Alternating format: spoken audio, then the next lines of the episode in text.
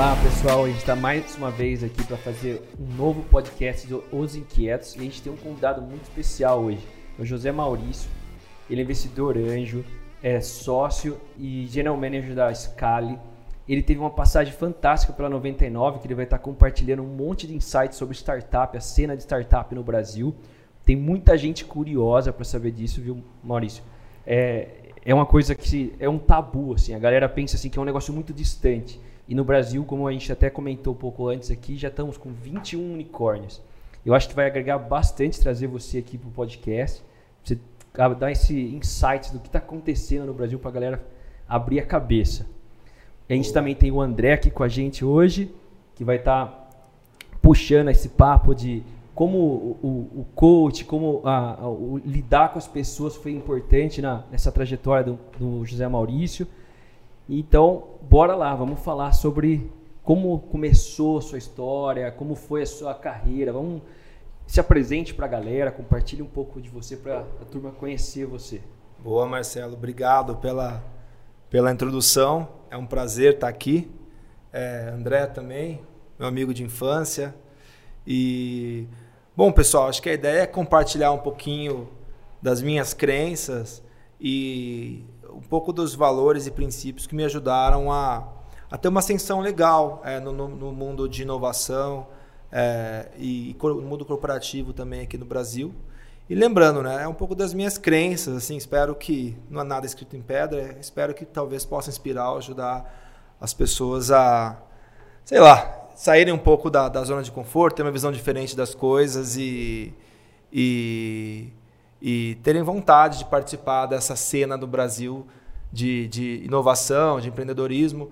E lembrando que empreendedorismo não é necessariamente alguma coisa extremamente complexa, sofisticada, pode ser das pequenas coisas e eu acho que tem princípios que a gente pode comutar e compartilhar, que você pode ah. aproveitar de um para o outro. Legal. E uma coisa que as pessoas pensam que empreendedor é normalmente aquele cara sozinho que começou uma empresa e foi trazendo gente para trabalhar com ele.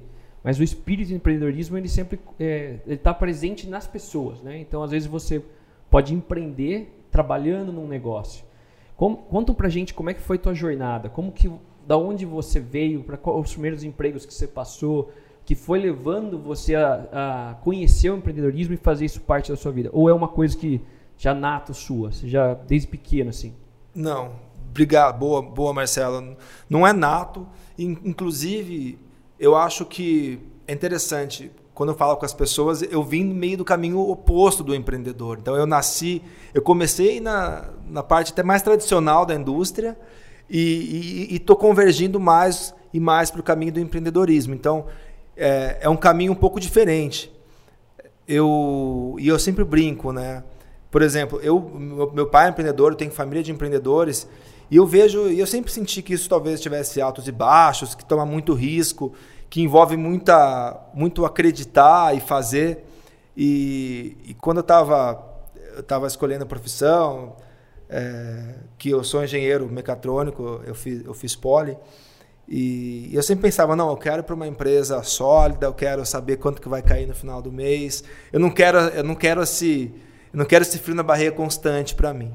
E mas eu acho que com o tempo, cada vez mais eu fui acreditando é, que dá para fazer.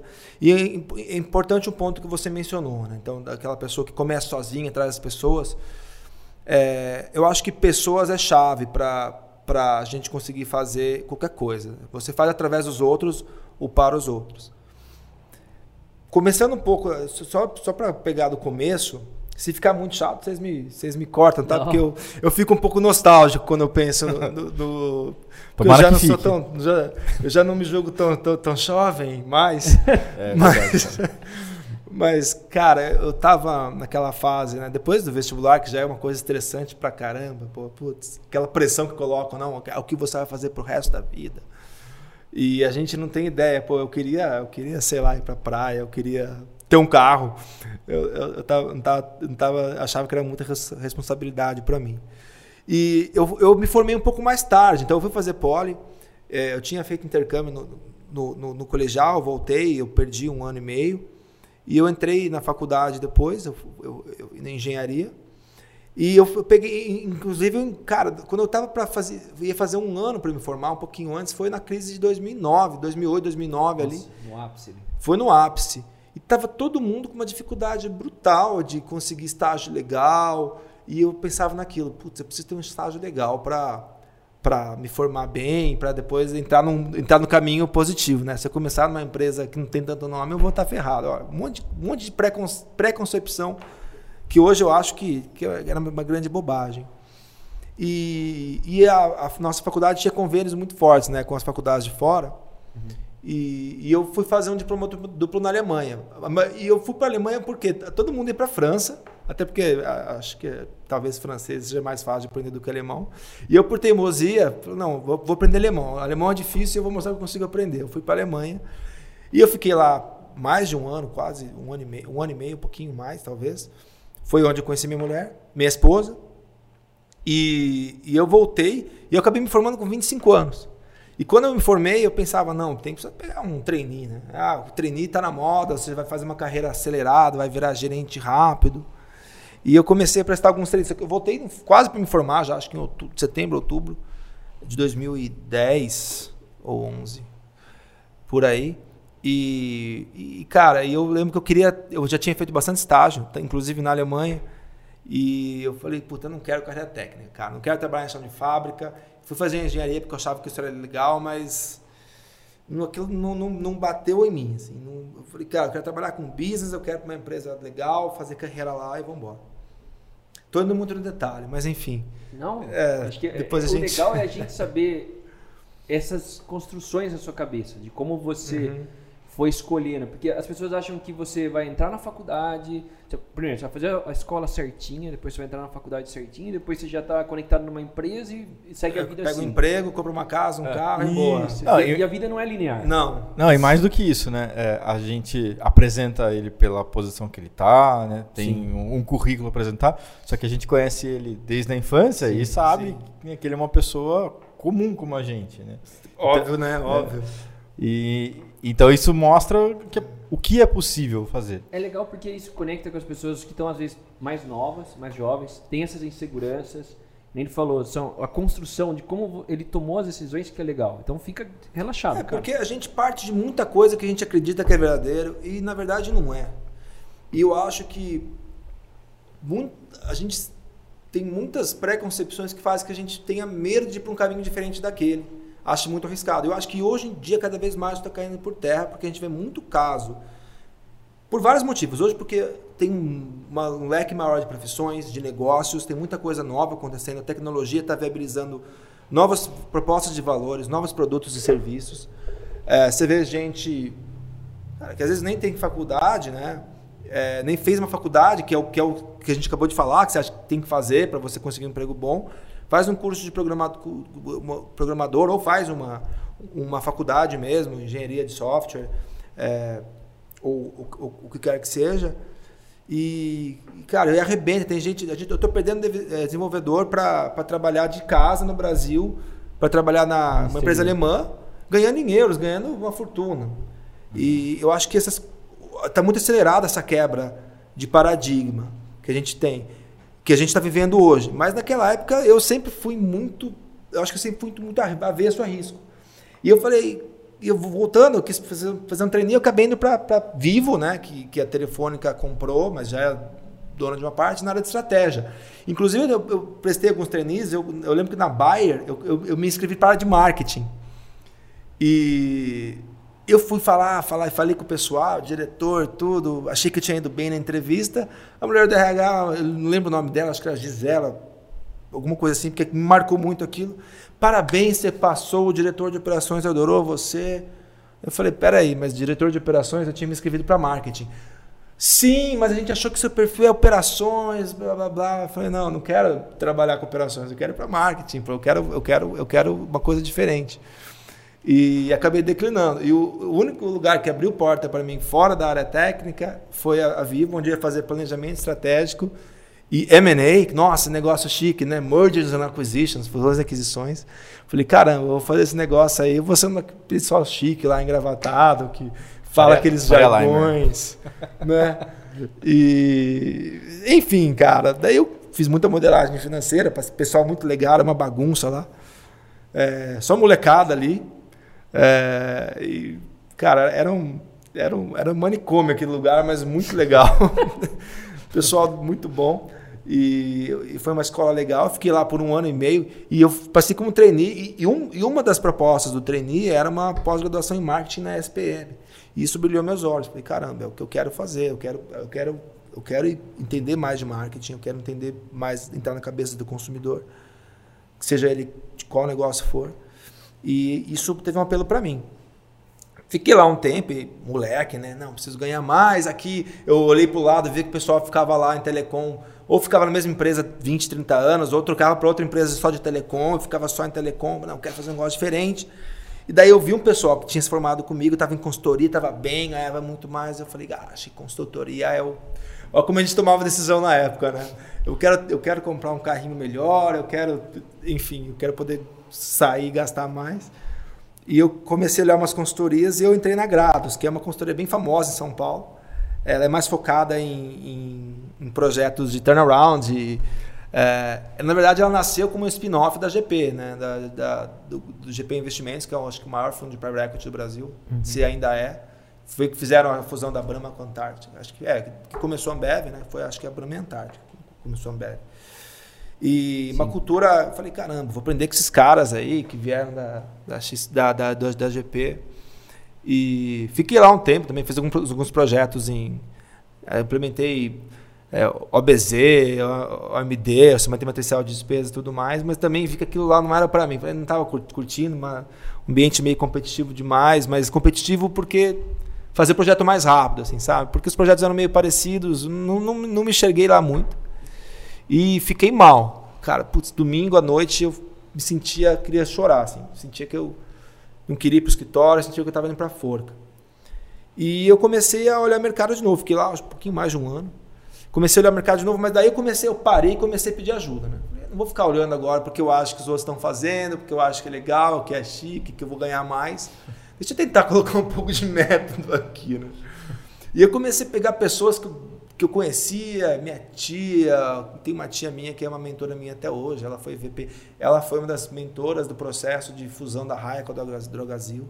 Rosângela Lute, até hoje, nossa, quando eu ligo para ela, ela já sabe que vem bomba, vou ficar três horas lá pedindo ajuda. E ela foi, ela foi muito importante na minha transição agora para a Scali, que eu fui faz um mês.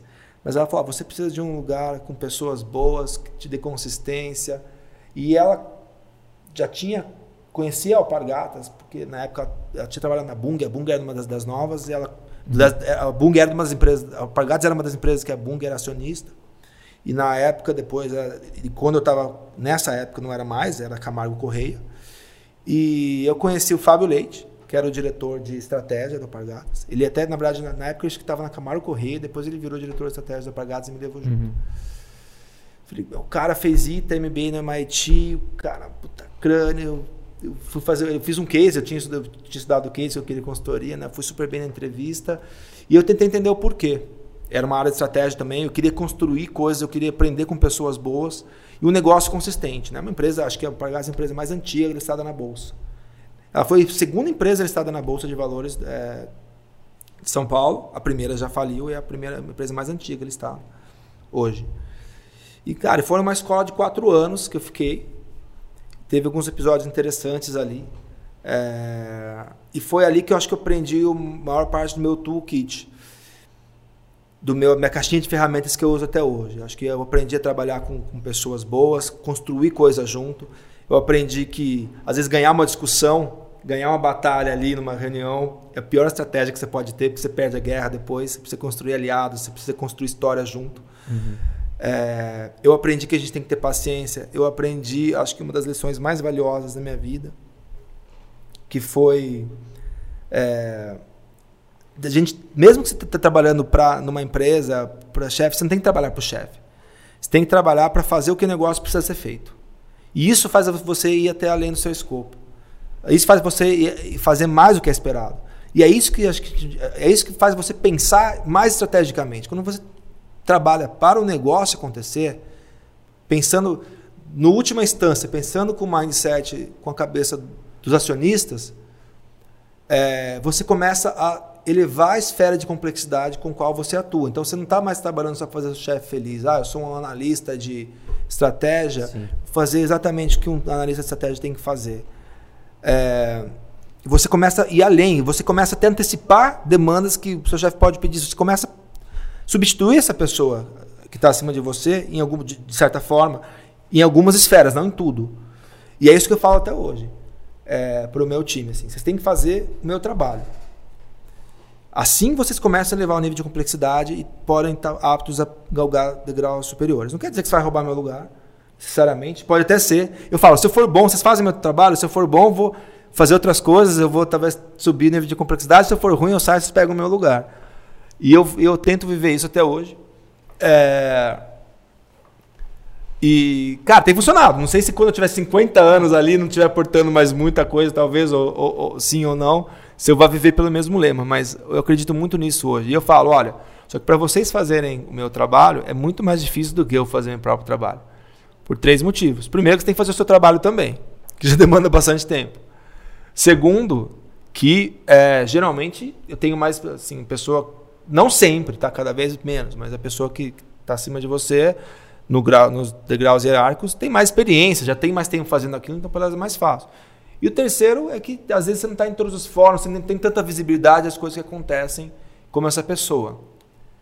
Mas that's quanto life. Quanto maior você está na corporação, mais visão de toda a cadeia de decisão, os processos, as pessoas que cada parte do negócio se conecta, é, como Você funciona consegue ter uma visão lá. mais sistêmica, né? Como as Isso. partes se, se encaixam para o todo. Então, basicamente é assim, a pessoa que está ali, liderada, quanto mais ela conseguir entender como aquele trabalho dela se conecta com os demais, como ela pode é, desenvolver o trabalho dela, não com a visão que você falou, de agradar o chefe, mas a, a visão de, putz, o meu trabalho soma isso no negócio, que, que a eu- organização precisa. o que, que a organização precisa, como aquilo lá vai melhorar o negócio e, e até quanto mais ela tiver enxergar como aquilo lá é parte do todo, mais fácil vai ser para ela, como você falou, é, ter a capacidade de subir, ser promovida e tomar o lugar de um, chefe dela, que pode ser consequentemente promovido, ou às vezes realocado dentro da própria organização para outras Que posições. às, vezes, que às vezes é muito importante, porque ela pode É. perceber, eu não quero fazer isso, eu quero fazer aquilo. É, a gente pode até falar sobre isso depois, mas é isso, Marcelo. Eu, e eu acho que isso conecta com o que o empreendedor precisa fazer. Quando você começa a chegar além do seu quadrado e você pensa no sistema e ultimamente você pensa o que, que o negócio quer, o que, que o negócio precisa, você começa a escolher melhor as suas prioridades, as suas batalhas, focar os seus esforços de maneira melhor. Você consegue entender a agenda que está por trás das reuniões melhor. Você consegue se antecipar. E eu sempre tentei dar visibilidade. Qualquer pessoa do meu time que quiser participar de uma reunião, a não ser que tenha estri- estrita diretriz para é, o fórum é restrito, não pode participar, eu levo e deixo, apresenta. Às vezes para o bem e para o mal. Às vezes a pessoa faz um papel ruim, mas faz parte do aprendizado também. É, porque fizeram isso comigo. Isso me ajudou muito. E também errar e, e- mandar mal faz parte. Mas eu acho que quebrar, é, pensar dessa forma, que eu acho que se conecta muito com o que o empreendedor tem que fazer. Você começa a pensar de forma mais sistêmica, você começa a pensar de forma mais estratégica. É isso que faz você desabrochar como profissional e é isso que é a principal habilidade que eu carrego até hoje, que agora trabalho com tecnologia e inovação. Mas não é fácil fazer isso, demora, é muito tempo, estudo. E não estou falando estudo, você pegar o livro e se debruçar lá. Não, é realmente se aprofundar sobre aquilo, sobre como organizações funcionam, como, como o mercado funciona, casos de sucesso, que eu acho que são o que eu, principais fontes que, de aprendizado. Você pega casos de sucesso, casos de fracasso também.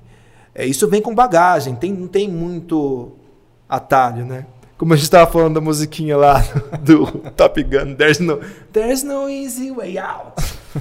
É, cara, não tem, não tem atalho. É, não tem atalho. Não tem atalho. É, é, um, é um aprendizado. É, esse mindset que você está falando, é, eu, eu comecei até falando, é, falei, comentei isso no começo.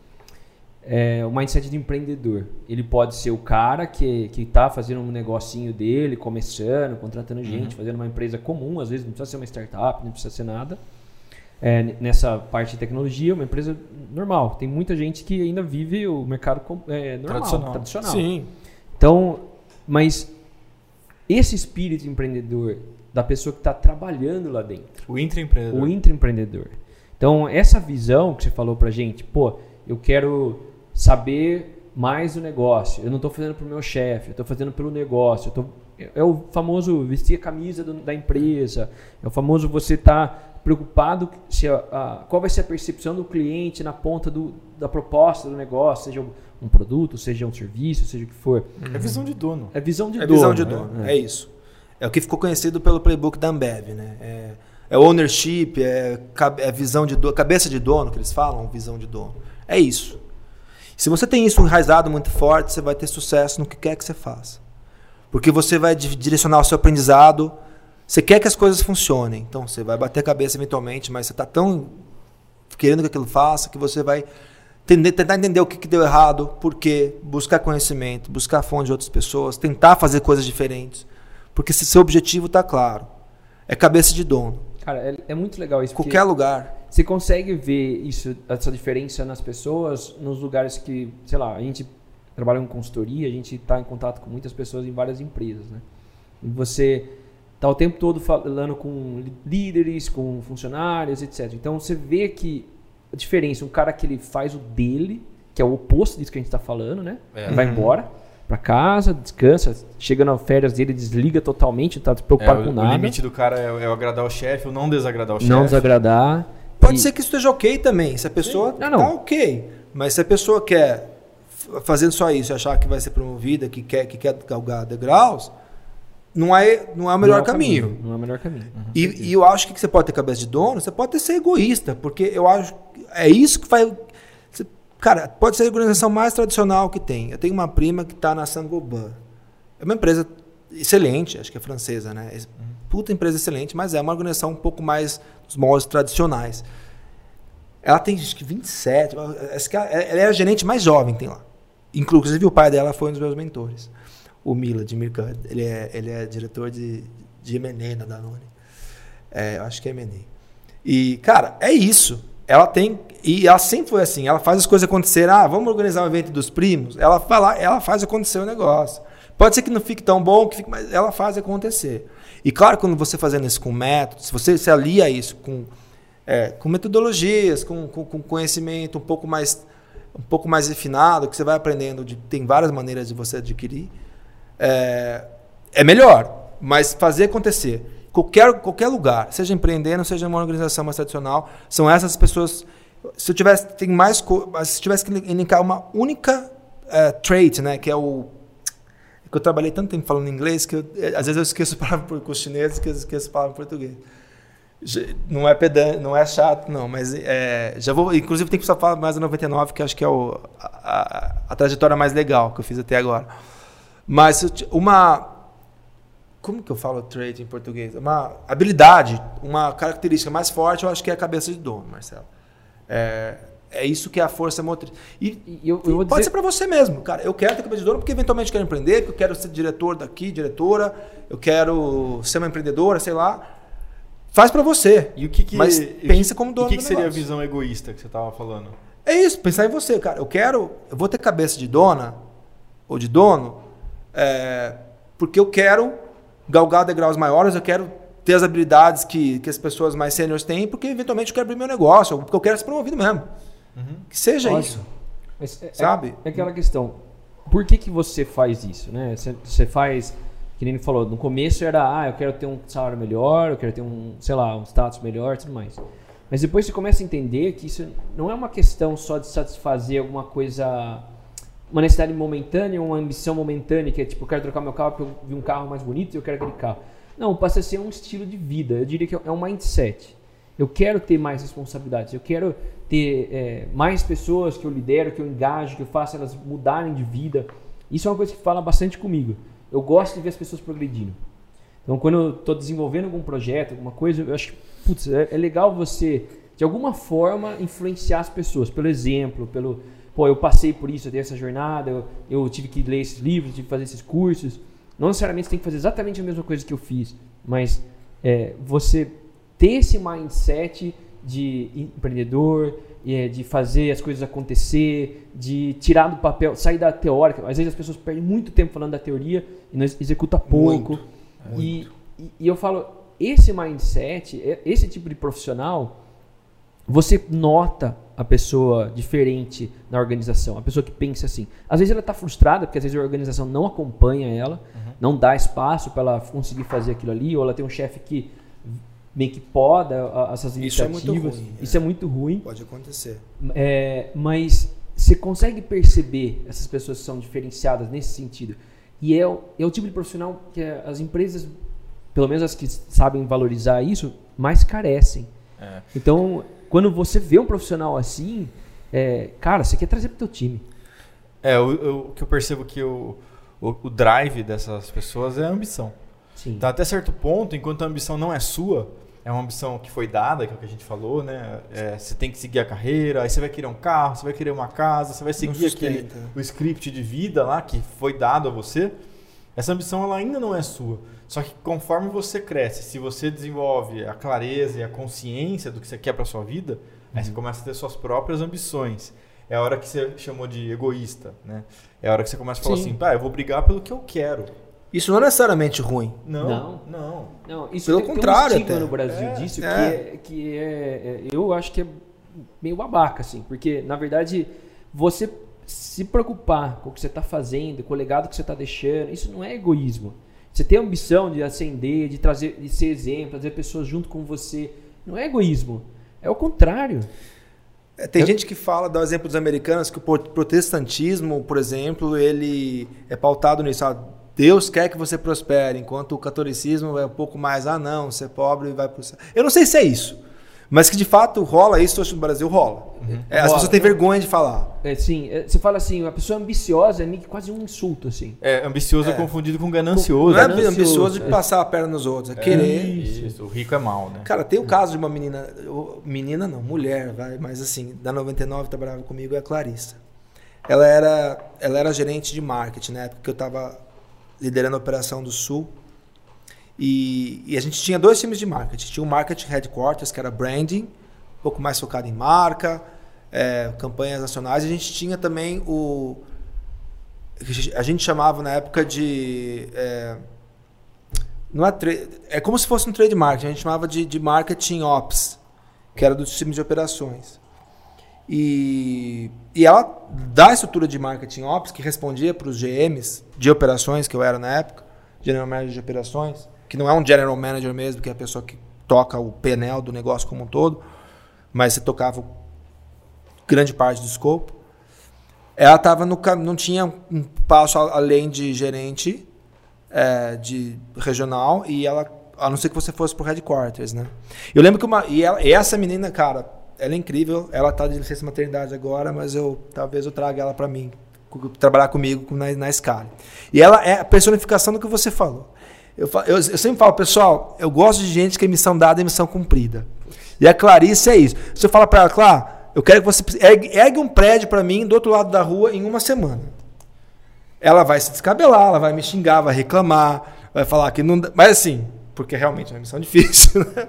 Mas, cara, depois de uma semana, Pode ser que fique o dobro do custo que eu imaginava, pode ser que fique meio torto, mas vai ter um prédio ali.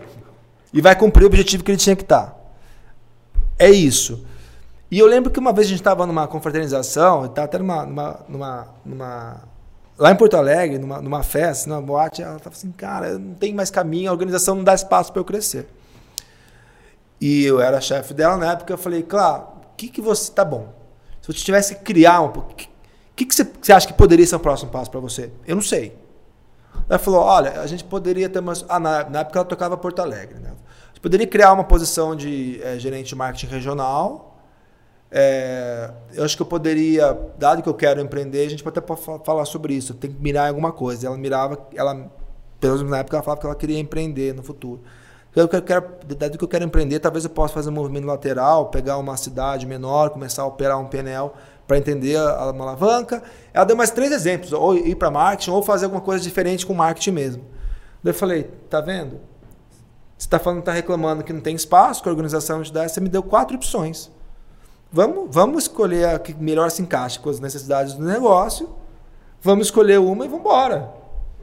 Que bom que aquela empresa também ajudar. A gente tinha flexibilidade, que era uma empresa que crescia 200% ao ano, até mais, sei lá, naquela época, né? Ainda cresce bastante. É, e eventualmente ela virou cine manager, daí ela Cara, ela virou é, regi- GM regional. E daí, daí quando eu fundei 99 Pay, eu levei ela comigo, ela virou head de marketing ali, diretora né, de marketing. Ela estava como gerente sênior, mas eu já estava promovendo ela para diretora, enfim. Daí ela saiu de licença maternidade. Mas arrebentou. Então, é- ela ajudou a pensar. Na, então, acho que também é isso. Cabeça de dono, por mais que seja travar a sua organização, você tem que tentar achar oportunidades ali dentro. Não é fácil, você pode encontrar resistência, depende. Se tem uma pessoa, um chefe, que às vezes com cabeça fechada, que tem medo de perder a posição, que tem medo de, de mostrar que alguém é melhor, que é uma bo- bobagem você deixar. Porque ninguém é melhor que alguém em, todo, em tudo, né? Mas você tentar ofuscar o brilho dos outros por medo de perder seu lugar. Acho que cada vez tem menos espaço para pessoas assim, isso não sustenta por muito tempo. Sim. Mas é, é, você tem que também tentar achar essas oportunidades e, e cravar. E às vezes é um movimento E- lateral. E, pra crescer você tem que ir atrás e falar com as pessoas? Óbvio que tem que, né? Não, não dá Senão- pra ficar, senão- não dá pra ficar esperando vir E foi o que eu fiz. puxar você. Cara, Não, não dá. isso- Foi o que eu fiz quando eu fui pra E Isso é 99. fantástico, né, cara? Essas, tipo, você não pode ficar ali fazendo sua rotininha ali, esperando que alguém venha e te reconheça, né? Fala assim, não, parabéns. Não, nunca. E você pode começar a falar para as pessoas antes, mesmo que você não tenha ideia do que você quer fazer, mas você pode tentar falar- usar as pessoas até como ferramenta para você pensar em coisas, possibilidades. Né?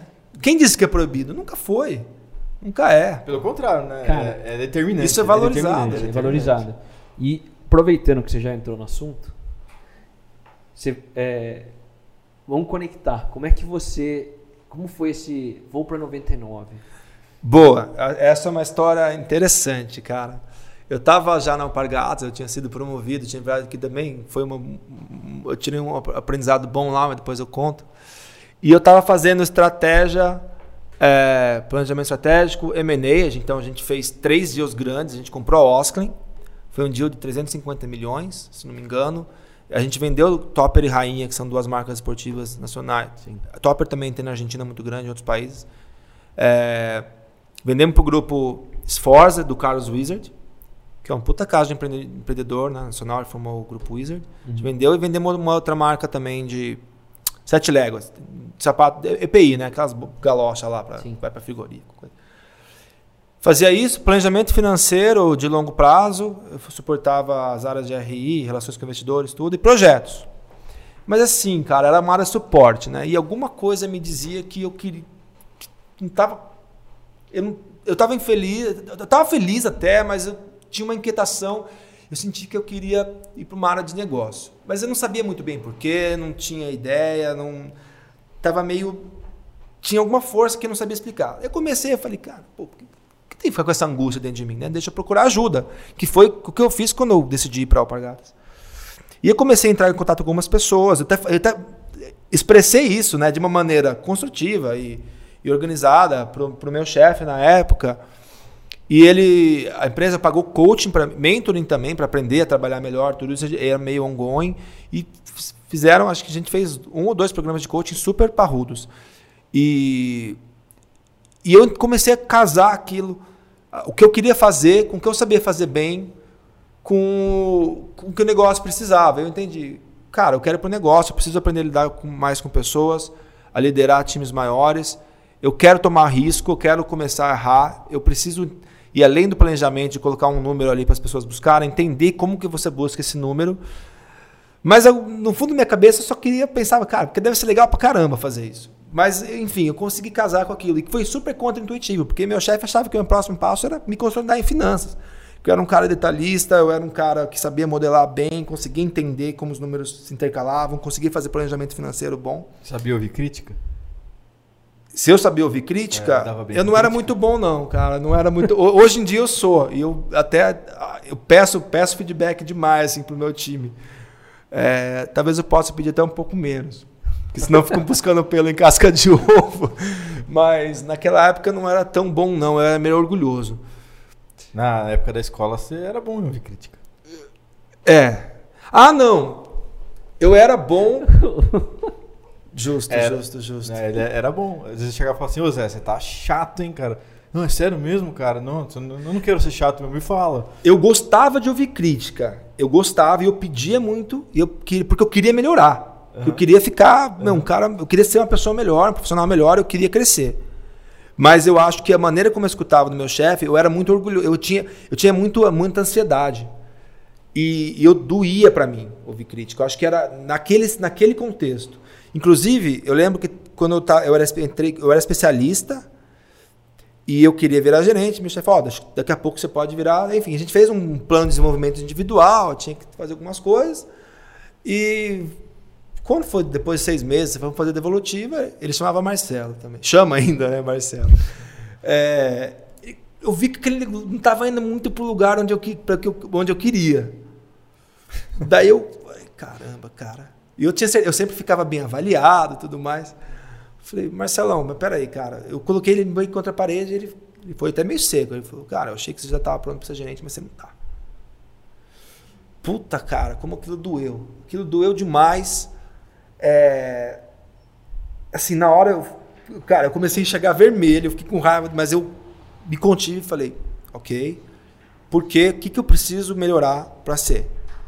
Ele falou de maneira estruturada, eu anotei, fechei o livrinho, porque lembra, eu sempre quis ouvir porque eu quero, eu queria virar gerente, eu queria subir.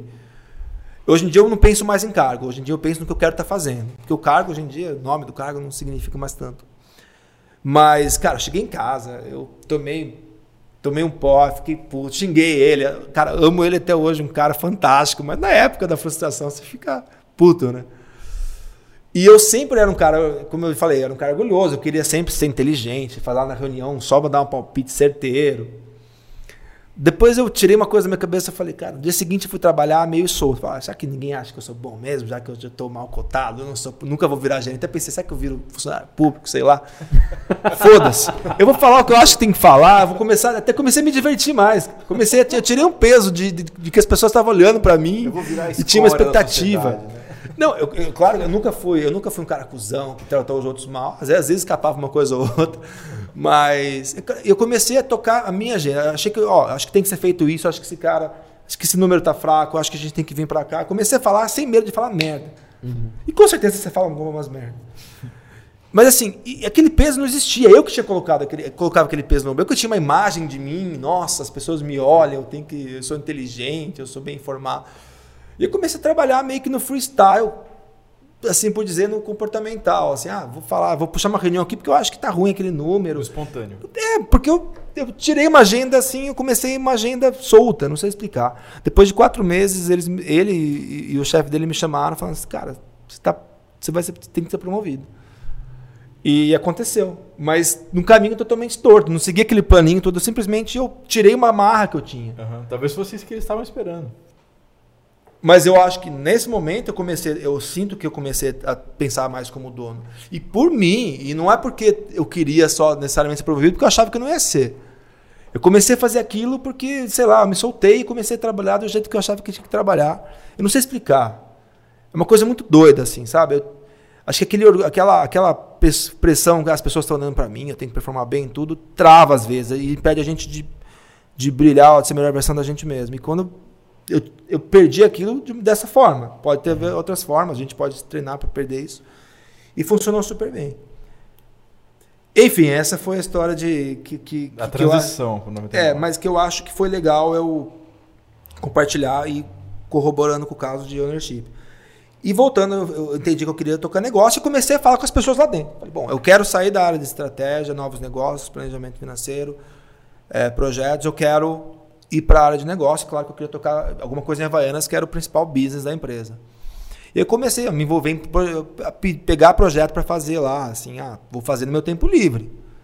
Criar a minha agenda. Não era necessariamente o que meu chefe pedia, mas o negócio precisava e caiu muito bem. E comecei a falar com as pessoas, olha, eu queria vir para cá. Eu fiz um projeto muito legal. É, eu vi que eu conseguiria levar valor, porque eu tinha uma visão analítica boa, tinha trabalhado em consultoria, consegui quebrar o problema em etapas e achar, achar os gargalos e começar a propor soluções. A gente conseguiu fazer umas coisas legais no vare... na, na área de varejo de Havaianas, que era franquia, loja própria, mais de 600 lojas, ou 700. E eu comecei a falar com as pessoas, ó, oh, eu quero vir para o negócio, eu quero o que, que tem para fazer. Claro que não exatamente assim, mas também, cara, pode falar assim. Não é ruim você criar essa pressão, você buscar de maneira construtiva. Não, é, não tem que ser amanhã. Você ser intencional e deixar claro para as pessoas claro. aonde você está querendo ir, quais, é, onde está seu gás, para que as pessoas possam, possam enxergar e falar, pô, esse cara vai me ajudar aqui. Porque às vezes assim, se você é intencional, você fala o que você, o que você quer fazer, às vezes a pessoa está exatamente procurando alguém para conseguir resolver aquele problema. E uma pessoa com vontade de fazer, cara, se alguém vem alguém para o meu time, pode até não ter os melhores, o melhor currículo, mas eu vejo que aquela pessoa tem vontade genuína de, eu quero fazer isso, eu quero aprender esse business, eu quero mandar bem aqui uhum. e todo eu quero aprender. Ela vai conseguir. O técnico vai, cara, vai. Eu acho que, esfor que talento não é nada, esforço é tudo. Eu acho que o que diferente, ainda mais até em esporte. Eu sempre usei a, a metáfora do Ronaldinho Gaúcho e do Cristiano Ronaldo, né? Quem tem mais talento? O Cristiano Ronaldo ou o Ronaldinho Gaúcho? Cara, pega o Ronaldinho Gaúcho na época de ouro do Barcelona, o cara fazia chover. Sim. Tem muito mais, mas quem tem mais sucesso? Cara, Cristiano Ronaldo, suor e lágrimas, o cara, o cara disciplinado pra caramba, esforçado. Então acho que no trabalho é a mesma coisa. Acho que a vontade é 90%. E, e eu comecei a me movimentar. Era uma empresa um pouco mais tradicional, é ainda. Começou a demorar, daí comecei a olhar mercado também. Porque, pô, já que eu tô querendo me movimentar, deixa eu olhar mercado. Não, não, não sou travado ali para a vida. E meus chefes sabiam, eu sempre tentei ser transparente. Não falei, ó, oh, vou olhar mercado. Mas eles sabiam, ó, oh, tô olhando coisa também, eu quero saber o que, que tá rolando, como que o mercado tá. E aí que eu comecei a falar, cara, preciso voltar para tecnologia. Eu quero, eu me formei em engenharia, tudo, eu queria casar um pouco, eu me fascina, eu acho que é um... naquela época eu não tinha nenhum unicórnio no Brasil ainda. É, foi 2017, começo do ano. E cara, no processo de buscar, achar, achar cravar a oportunidade na empresa, buscar fora, é, foi alguns meses, mas cara, em duas semanas aconteceu tudo de uma vez. Assim, tava fazendo entrevista, tudo, não rolava nada. Em duas semanas eu recebi uma proposta para gerenciar toda a rede de lojas próprias e franquias de Havaianas e talvez e-commerce não estava definido ainda, que era mais que era, cara, um negócio do caramba. Uma vaga de na Sanofi vem, da Sanofi, que era a Sanofi Aventis antiga, antigamente, hoje a Sanofi que é uma farmacêutica das uhum. três maiores do mundo, eu acho com carro pago, salário de previdência privada dois para um. E na 99, que era 99 táxi, estava virando 99 carro particular também para concorrer com o Uber, que o Uber tinha meio que mat tava matando o negócio de táxi. Em duas semanas. Falei, caramba, cara. E eu fiquei angustiado. Às vezes Sim. você tem uma opção só é melhor do que você ter três, né? Uhum. Não, com certeza. Mas rolou dentro da empresa também. E, e eu falei com o Fábio, que é esse cara que me trouxe para o Pargatas, que era um cara fantástico. Daí ele falou: olha, você é um cara é, só quer dar palpite inteligente, você tem muito medo de errar, só, você ainda tem algumas coisas que você acha que você tem que melhorar. E na, se você for para 99, você vai errar. Eu olhei assim. Você vai errar porque, cara, é um negócio novo, ninguém lá sabe direito o que está fazendo. Mas isso é bom, porque você vai destravar e você vai começar a aprender que operar é lidar com, com os erros. Operar um negócio é isso. Você não vai chegar fazendo recomendação, um plano maravilhoso, um PowerPoint lindo, que é o que eu fazia, apresentar para o conselho. Você vai ter que dar cara para tapa, você vai errar, você vai.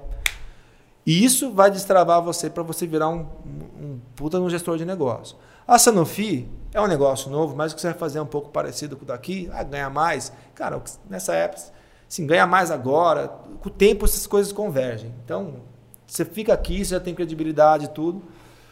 É, você vai se desenvolver, vai tocar Havaianas lá, canais próprios e franquias. E falei, cara, eu falei, cara, se não der certo, vai dar certo. Mas se não der certo no 99, você pode voltar, você tem portas abertas que sempre mandou bem tudo. E aquilo me deu meio que tirou um, peso das costas. Né? Eu falei, caramba, eu posso voltar se der errado. eu lembro que meu pai falou, ah, 99, da taxista, daí é meio, meio fria, não sei o que. Puta, todo mundo achou que eu era louco. Cara, tinha uma Sanofi na cabeça. Aquela, aquele sonho, né, do, do cara de multinacional, francesa, viajar para fora duas vezes por ano, carro pago, carro Tudo top, garantido. previdência privada, você coloca um real, eles colocam mais dois, até 8% do salário, um puta salário. Você fala, vou trabalhar numa startup que tá na mídia unicórnio. Isso, agora é bonito. Agora é bonito. É, é bonito. Mas naquela época, época era, era, tipo, esses caras que não tem nem dinheiro direito, que ficam pedindo para poder ficar sustentando. Você nem sabe que é incerto, cara. É muito incerto. E eu, eu daí, cara, quando eu vim, né, e eu vim. Ah, também tem uma história legal que eu vim, porque um cara que trabalhou comigo na Pargatas que me indicou. Ele foi para ser meu par. Até no começo eu falei, cara, será que eu ajudo esse cara ou não? Porque está competindo comigo, o cara tinha um currículo até melhor que o meu. Que era o Simon, um cara fantástico. Ele está na Favo hoje, ele, tava, ele, era, ele era GM Brasil da RAP. Cara incrível.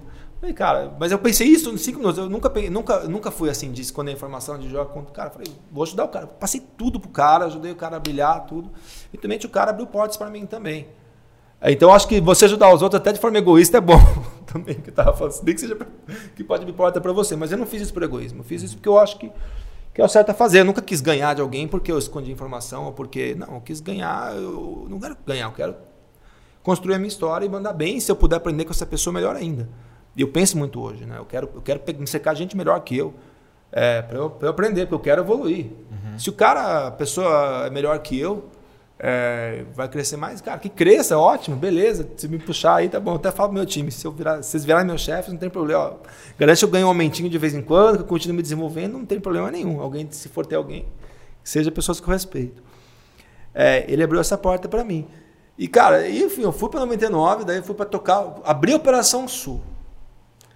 Eu cheguei em Curitiba, minha esposa era de Curitiba, não sei se foi força do destino, se foi reza brava que ela fez.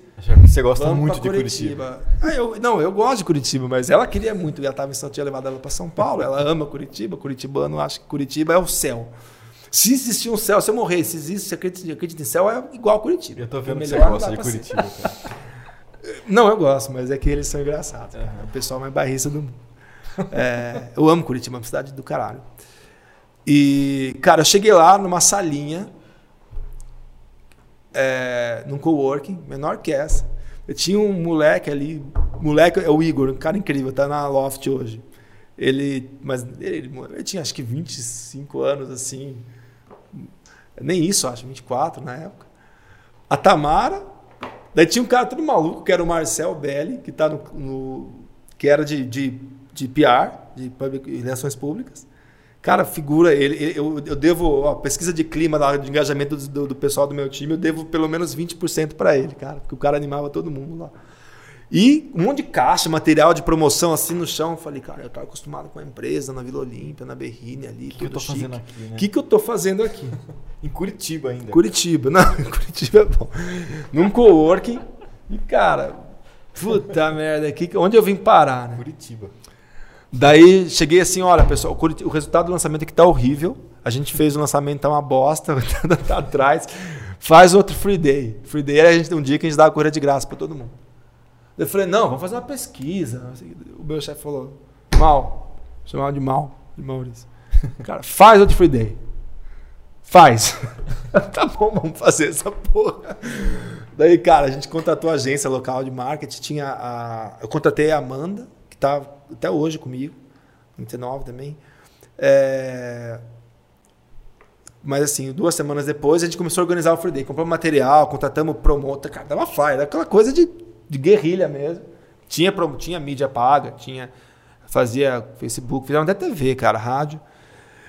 E, cara, dois dias antes do Free Day, a gente, cara, a gente gastou mais de um milhão naquele, em um dia, assim.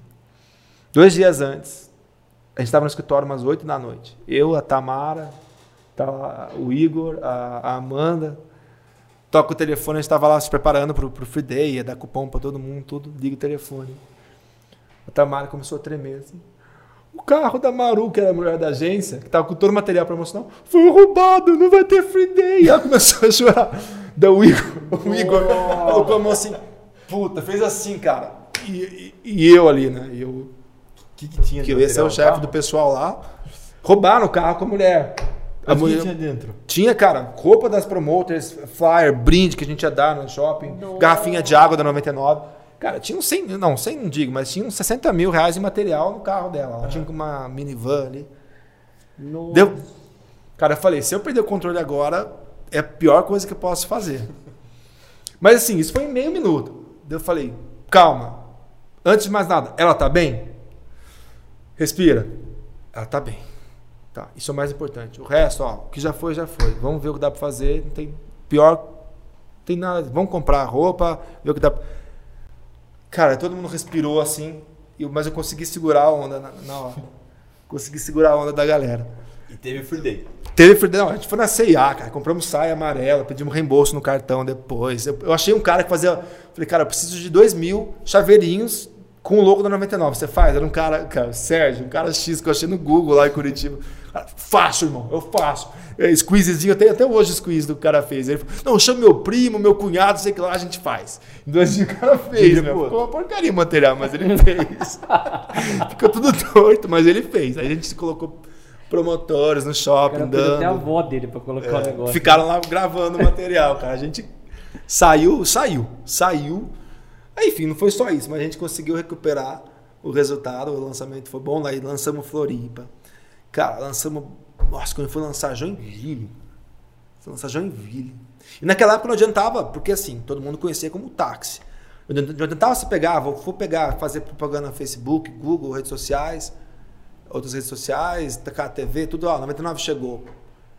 Cara, ninguém entender porra nenhuma. Não tinha um awareness grande. As pessoas conheciam como táxi, ninguém ia entender. E a gente tinha que cadastrar motorista primeiro, pra você ter um número mínimo de motorista, é um marketplace, tem as duas pontas. Sim. Primeiro você traz o motorista, se cadastra. Daí você começa a trazer passageiro. E daí você vai equilibrando. Você trazer motorista era difícil. Você tinha que fazer um trabalho de. O cara de- tem que saber que ele trade. pode. Tem que saber que ele pode, tem pensava que assim, não, que é. eu tenho que ser taxista, senão eu não posso. E você que não- quebrar essa barreira. Você não consegue traduzir isso numa campanha assim. Porque rede social, cara, é, é três segundos É para ler três mensagem. Não, não vai ler mais do que aquilo.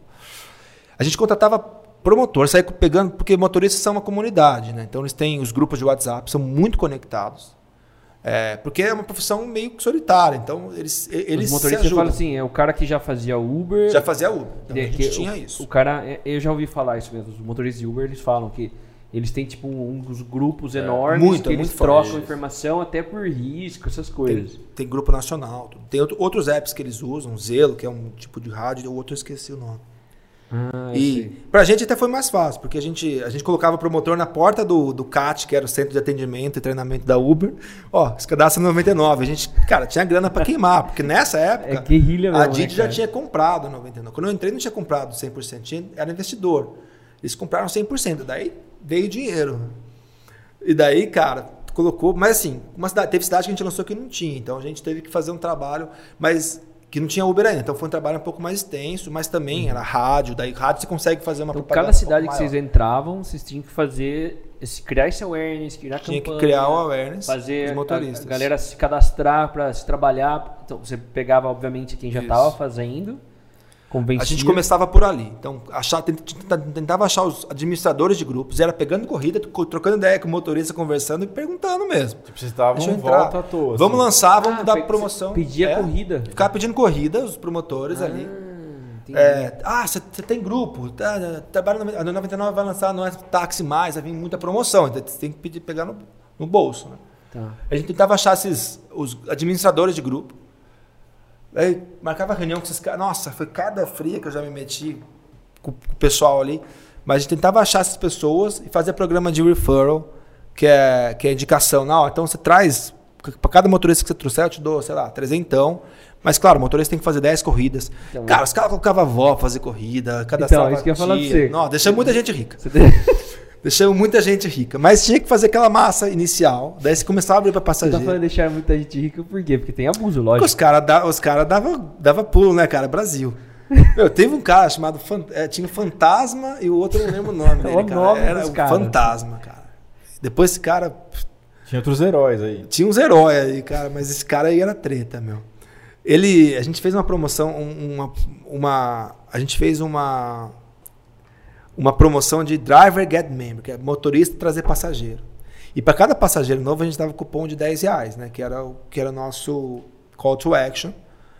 É, daí, nessa época a gente já estava um pouco mais conhecido, fazia Google, Facebook, tudo, mas a gente dava um código para eles, eles inseriam no- no- na conta nova de passageiro. É, uma corrida de 10 reais. Os caras descobriram que você só podia usar um código de novo usuário. Mas se você, você podia inserir vários, assim, porque depois que você usou um, você não usou, fez uma corrida, você não podia mais colocar um, um cupom de novo usuário.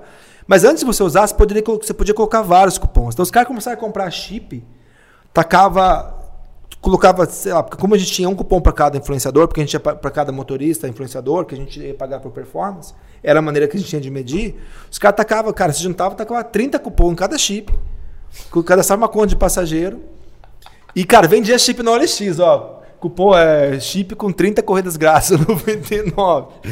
Olha Cara, era, nesse, criou, era cara. ni- nesse esquema, mas sempre tem fraude, né? Sim.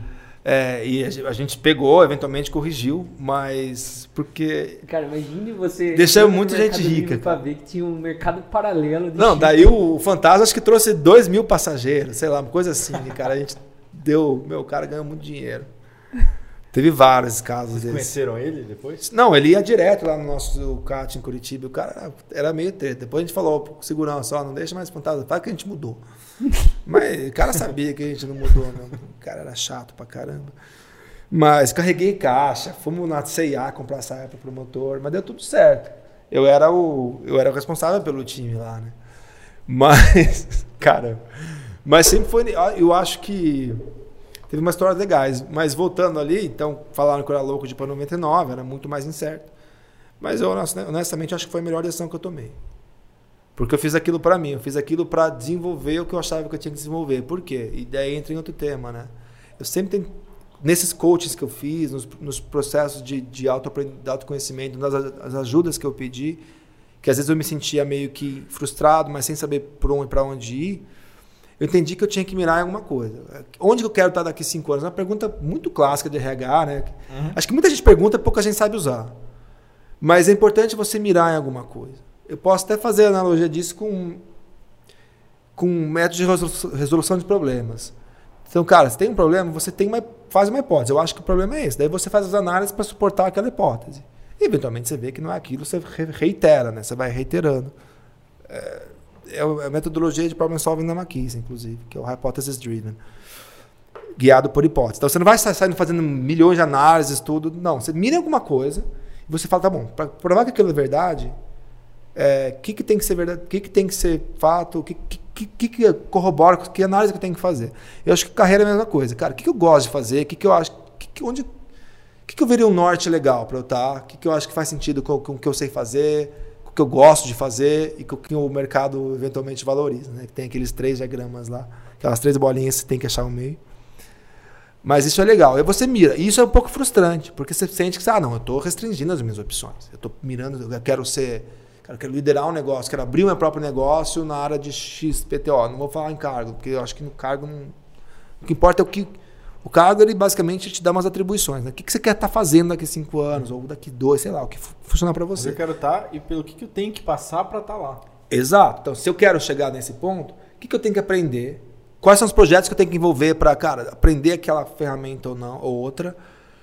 É, qual que é o track record que eu tenho que ter? Ah, às vezes eu quero ser, estar tá, numa organização grande, fazendo, liderando é, marketing, criando marcas novas, sei lá. O que, que você tem que ter de, no seu currículo também que vai te habilitar a galgar uma posição daquela? Porque dependendo do lugar, isso é, tem, tem um seu valor, é importante também. Daí você começa a direcionar a sua carreira, mais do que focado na grana em si, porque isso não sustenta. E daí você começa a focar muito mais e seu aprendizado fica muito mais rápido. Se você não mira, você começa, ah, não, daqui deve ser legal, daqui deve ser legal. Você fica lembrado da tonta, às vezes você não sai do lugar. Uhum. E muitas vezes, e eu comecei a adotar isso. É um exercício que você tem que fazer, não é fácil de fazer a primeira vez, mas vai começando a ficar mais natural. Acho que é um, é uma, é uma, é um mindset que você liga. E, e cara, eu já estou na minha quarta hipótese, no meu quarto norte. Dois eu cheguei, que era meu plano de cinco anos, eu cheguei em um ano ou porque eu troquei de emprego, ou porque eu criei um negócio novo, que foi o que eu fiz com 99 Pay. E dois, eu falei, eu comecei a perseguir aquilo, eu falei, hum, não é muito bem por aqui, deixa eu mudar, reiterar. Cara, isso já vale muito mais do que você não mirar. Porque você já sabe também o que você não quer fazer, você, você começa a ficar mais assertivo na sua. É. Quem, quem passou por algo assim foi o Marcelo. O Marcelo tinha uma, um objetivo de três anos. Sim. Né? E aconteceu em três meses. Foi. Foi bem. Não é sempre que vai acontecer, não, né? Mas... Acontece, não é sempre que acontece. Mas é. o fato de você pôr foco já muda tudo. Já não, curta o tempo. Foco é tudo. Completamente. Naquela época eu tava super distraído com mil coisas, achando que aquilo lá era o caminho para chegar no meu objetivo. Aí a gente sentou, conversou e foi fazendo de trás para frente, né? É. Ah, eu quero chegar aqui. O que eu preciso para fazer isso? Ah, preciso ter isso, para isso, para isso, para isso. Até que você chega, pô, o primeiro passo que eu tenho que dar é esse. Aí quando você começa a dar esses passos, o resto das coisas começam a acontecer em sequência. É, essa, esse de trás para frente eu acho que é uma puta ferramenta, que é o roadmap, né? É. Isso é muito legal. Eu, é uma das ferramentas que eu mais gosto de fazer. Cara, e eu, eu acho que além disso, eu, eu não sei, eu, eu não sou um cara supersticioso, mas eu acho que de alguma forma os astros premiam os, os ousados ou as pessoas que têm garra, assim, sabe? Parece que quando você começa a, a buscar aquilo, quando você começa a ter um plano mais estruturado, assim, cara, as coisas começam a dar mais certo, sabe? Sim. Às vezes não, mas comigo, sempre, quando eu coloquei minha energia naquilo, tudo, às vezes não foi pelo caminho que eu esperava. Mas de uma forma ou de outra as coisas dão certo. É, a maioria das vezes não foi pelo caminho que eu esperava. Mas Isso às é vezes foi assim, se você vai pelo caminho que você espera, você às vezes acaba encontrando uma barreira e você fala, putz, se eu ficar focando nisso, eu não saio do lugar. Então é, você, eu tem um caso meu que na época eu queria mudar muita coisa na, na Sacoa, que era um dos cases que eu, que eu tive. É, e era uma empresa tradicional, familiar, em Buenos Aires. Eu, era o brasileiro que estava indo lá dar opinião. Então era muito O difícil gringão. né? era muito difícil eu mudar aquele, aquela cultura, aquele mindset. Até hoje, é tudo mais difícil de. Ah, é carregada com histórico de sucesso aqui, né? Exato. Você chega lá com um ego desse tamanho. É, e, e- e o que aconteceu? É eu vi que difícil. por- pelo caminho técnico, que era a parte que eu tinha mais domínio, eu não estava conseguindo. Mas aí o que eu fiz? Eu falei, pô, eu tinha uma outra habilidade que eu explorava pouco, que era a facilidade de falar com o cliente, de escutar o cliente, de conduzir ele para tirar mais proveito do produto, de melhorar o business dele e tal. E eu tinha acabado de começar a fazer, acabado de começar não, fazia alguns anos que eu estava fazendo feiras internacionais e tudo mais, e tinha já esse contato com o cliente, visitava eles, acabava entrando muito na parte técnica, ali a consultoria transformando a necessidade do business para a parte técnica, ajudando ele a parametrizar o Uhum, sistema e tudo mais. Mas falei, pô, já que eu não consigo convencer as pessoas pela parte técnica, ó, a gente tem que mudar isso no produto, tem que fazer isso para poder atender melhor, a gente ganhar mais mercado, e assim por diante, eu vou pro cliente. Então eu comecei a pegar essa, essa proximidade com o cliente para juntar. Cara, quando você tem vários clientes pedindo as mesmas coisas, não tem como você ignorar. É o cliente que precisa, né? É o Não cliente você. que precisa, não é o Marcelo que tá dando ideia. Não é eu que tô chegando na mesa e falando que, pô, se a gente não for por esse caminho, não vai funcionar mais. Que o business vai perder é, visibilidade ou relevância naquele mercado e assim por diante. Então eu comecei a, é, a conduzir os clientes de uma forma de, vamos dizer, eles ficarem cada vez mais profissionais, eles ficarem cada vez mais organizados, eles quererem mais o sistema que a Sacou promovia, que aí não tinha como, o produto tinha que mudar assim ou sim. Mas isso é genial, cara. Eu, eu acho que num. Eu acho que numa esfera diferente, claro, mas é parecido com o que eu fiz quando eu falei, cara, quando eu trouxe a ideia de fundar uma fintech na 99. 99 é só o nome comercial, né? Hoje é a Didi, que é, uma, que é, a é a maior empresa de mobilidade do mundo. E, cara, eu convenci alguns loucos lá, casei um pouco com a ideia de mais foca- comecei mais focado no motorista, hoje em dia não é o caso, mas eu sentia muita resistência dos chineses para porque era um negócio novo, ninguém sabia muito bem o caminho. Sentia muita resistência em passar minhas ideias. Daí, cara, eu falei com o Shan, que era um chinês maluco, que já era americanizado, tava, cara, era o chinês mais brasileiro que eu conheci, na verdade. Ele morava nos Estados Unidos fazia 20 anos. Ele era um cara muito tabajara, assim. Ele, ele, ele montou um grupo, pegou um grupo de bom motorista no, no, no WhatsApp, começou a oferecer carregador de celular. Ele colou um logo da 99, da época que era 99 táxi ainda.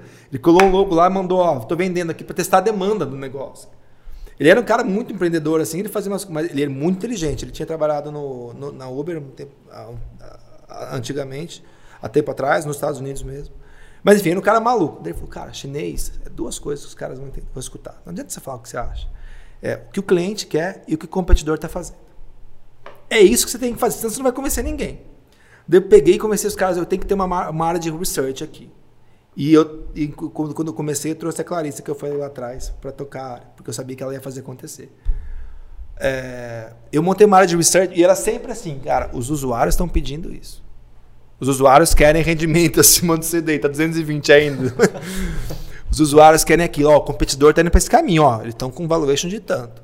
E daí não era mais a minha ideia, era a necessidade. E eu era apenas o veículo para trazer aquilo. E claro que você consegue puxar um pouco para cá ou para lá, você não vai mentir. Mas eu, eu tô fazendo uma analogia com o que você falou, eu acho que são, de novo, são exemplos diferentes, mas faz muito sentido, né? Porque daí não é mais o eu e você, é é um terceiro, é um negócio, Eu tô né? enxergando É uma um oportunidade negócio. aqui, eu tô fazendo outras pessoas enxergarem aquela oportunidade ou aquela, aquele fato que vai trazer ganho pro business. Esse, esse é é a questão mais, mais importante, né? Tem que estar sempre focado no business. Então não é Sim. uma questão, ah, porque eu quero, o Marcelo quer, o Maurício quer. Não, é vai agregar no business. Então esse é o grande diferencial, não é só para ganhar um argumento, para trazer uma coisa Não, e estando, estando em pessoal. contato com o cliente, tem muito mais chance de validar a sua ideia, porque é para eles, né? E, e aí eles vão falar, não, realmente essa demanda existe, aí você vai poder levar isso para quem Cara, é eu- dono do dinheiro. Eu acho que isso é uma coisa chave. E eu acho que isso também se aplica. Tenho certeza que se aplica muito também para qualquer negócio, para qualquer empreendedor, por menor que seja. Às vezes eu vejo muita gente que empreende, ah, cara, tenho essa ideia. Vamos fazer. Sai fazendo. É muito importante você tentar validar aquilo, de não pegar, contratar uma pesquisa da Miller Brown, pagar 50 mil para você entrevistar 4 mil pessoas. Não, cara, que você seja 100 pessoas, mas valida aquilo, tenta entender. Refina a sua teste de demanda. Ah, eu quero lançar um produto novo. Será que vai ter saída? A proximidade É. que você tem com a rede social hoje com as pessoas? Cara, uma coisa que o pessoal faz muito é fake door. né? Então tem um app, eu coloco, cara, clique aqui e ganha um empréstimo. Às vezes nem tem empréstimo não, mas você vai medir quantas pessoas clicaram, entendeu? Já te dá uma ideia de demanda. É fazer pequenos testes, assim. E que eu acho que quando você trabalha em corporações, você é forçado a fazer isso, senão você não consegue passar nada para frente. Você tem que ter algum indicadores, os proxies, né, de, de que validam a sua hipótese. E que eu acho que isso é um pouco de método também.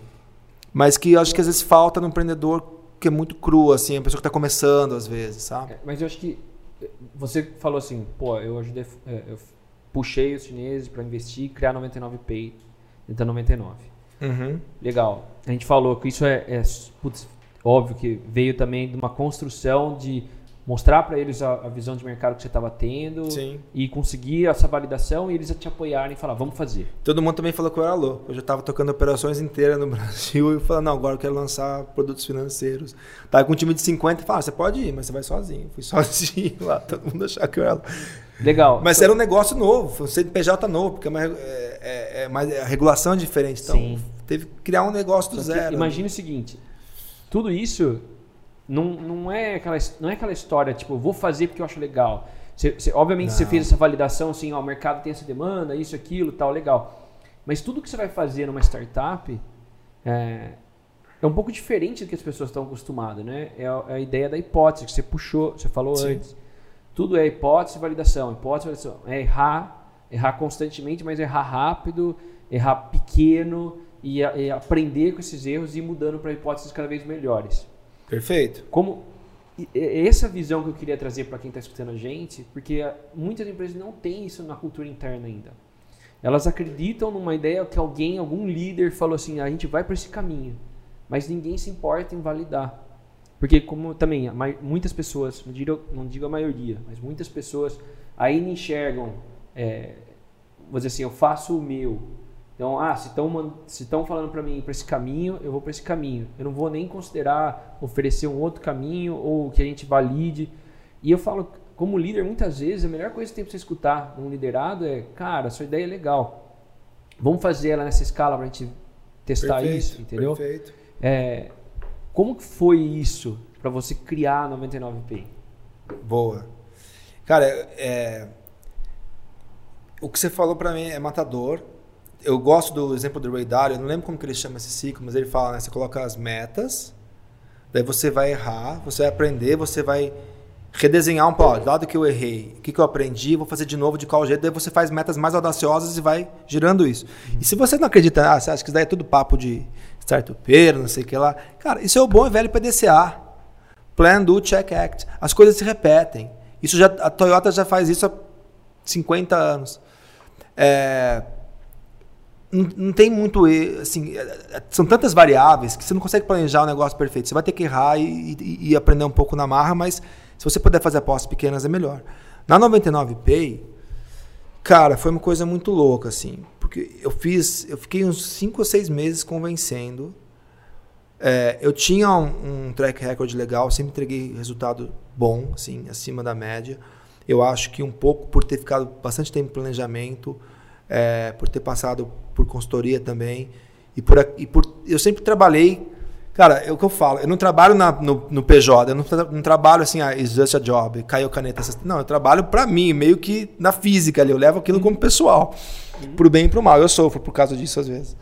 E, cara, eu tinha alguma coisa, eu falei, a gente tem que fazer isso. Eu não sabia direito por quê, mas eu tinha um feeling. Aí o que, que eu falei? Bom, mas isso daí é muito amador, né? Eu preciso saber. Porque senão nem eu acredito. Eu tenho um feeling, mas eu preciso. Eu sou, eu acho que ao mesmo tempo que eu tenho isso, eu sou uma pessoa, cara, eu, eu gosto de concretizar as coisas. Então, eu, come, eu estudei mercado, eu vi que tinham três forças que estavam drivando um pouco desse mercado. Primeiro, né, tá tendo uma mudança, continua tendo, né, uma mudança muito forte na regulamentação. E eu comecei Sim. a pegar fatos e dados, estruturei isso para eles entenderem. Cara, Open Banking, que está sendo implementado, uhum. Pix, que não existia dois anos. Não, o Pix foi lançado em outubro de 2020. É, mas estava previsto desde 2019. Então eu sabia que isso ia mudar um pouco da dinâmica do mercado. E, cara, novos tipos de licença para fintech operar. Então, você pode dar crédito originando direto, enfim, que é uma SCD. Novo. Então, o Banco Central está criando, estava criando regulamentações novas para fomentar a entrada de novos players. Uma mudança no hábito de consumo da, das pessoas, do consumo de, de, comportamento mesmo. Então, as pessoas usando mais celular para pagar, fazendo mais. É, os meios de pagamento digitais crescendo. Tinha, no Nubank dando crédito para quem não tinha antes, que eles começaram a fazer isso. E tinha novas empresas entrando. E essa terceira força era essa. Muito, tem muita empresa entrando e isso você, você empurra o mercado de certa forma. Que eu falo assim, ah, às vezes, às vezes você tem muita, muita empresa lançando soluções novas, você acelera a mudança de hábito do consumidor. Mas, então eu sabia que tinha essas forças externas acontecendo, com fatos e dados. Segundo, é por que, que uma empresa de mobilidade vai fazer isso? Eu pensei, eu comecei o case, eu montei o case, né? pensando mais no motorista. Olha, a gente já tinha um produto que era o cartão do motorista, é, que era uma forma de o motorista receber na hora. Então, os concorrentes faziam o quê? Davam uma, tudo que estava pendente do motorista receber, que não era corrida em dinheiro, né? É, da, da Cabify, da Uber, tudo, eles pagavam uma transferência bancária por semana. Ah, se o motorista era seis estrelas, tudo, às vezes podia fazer duas. A gente oferecia um cartão e o motorista recebia na hora. O cartão. Então, às vezes as pessoas precisam disso. Né? Eu falei, caramba, eu já via tudo quanto os motoristas gastavam, a gente sabia quantas corridas faziam, a gente tinha muita informação dessas pessoas. Isso é chave no setor financeiro. Você quer dar crédito para alguém, você quer saber se essa pessoa é digna de crédito, se vai honrar os compromissos e tudo mais.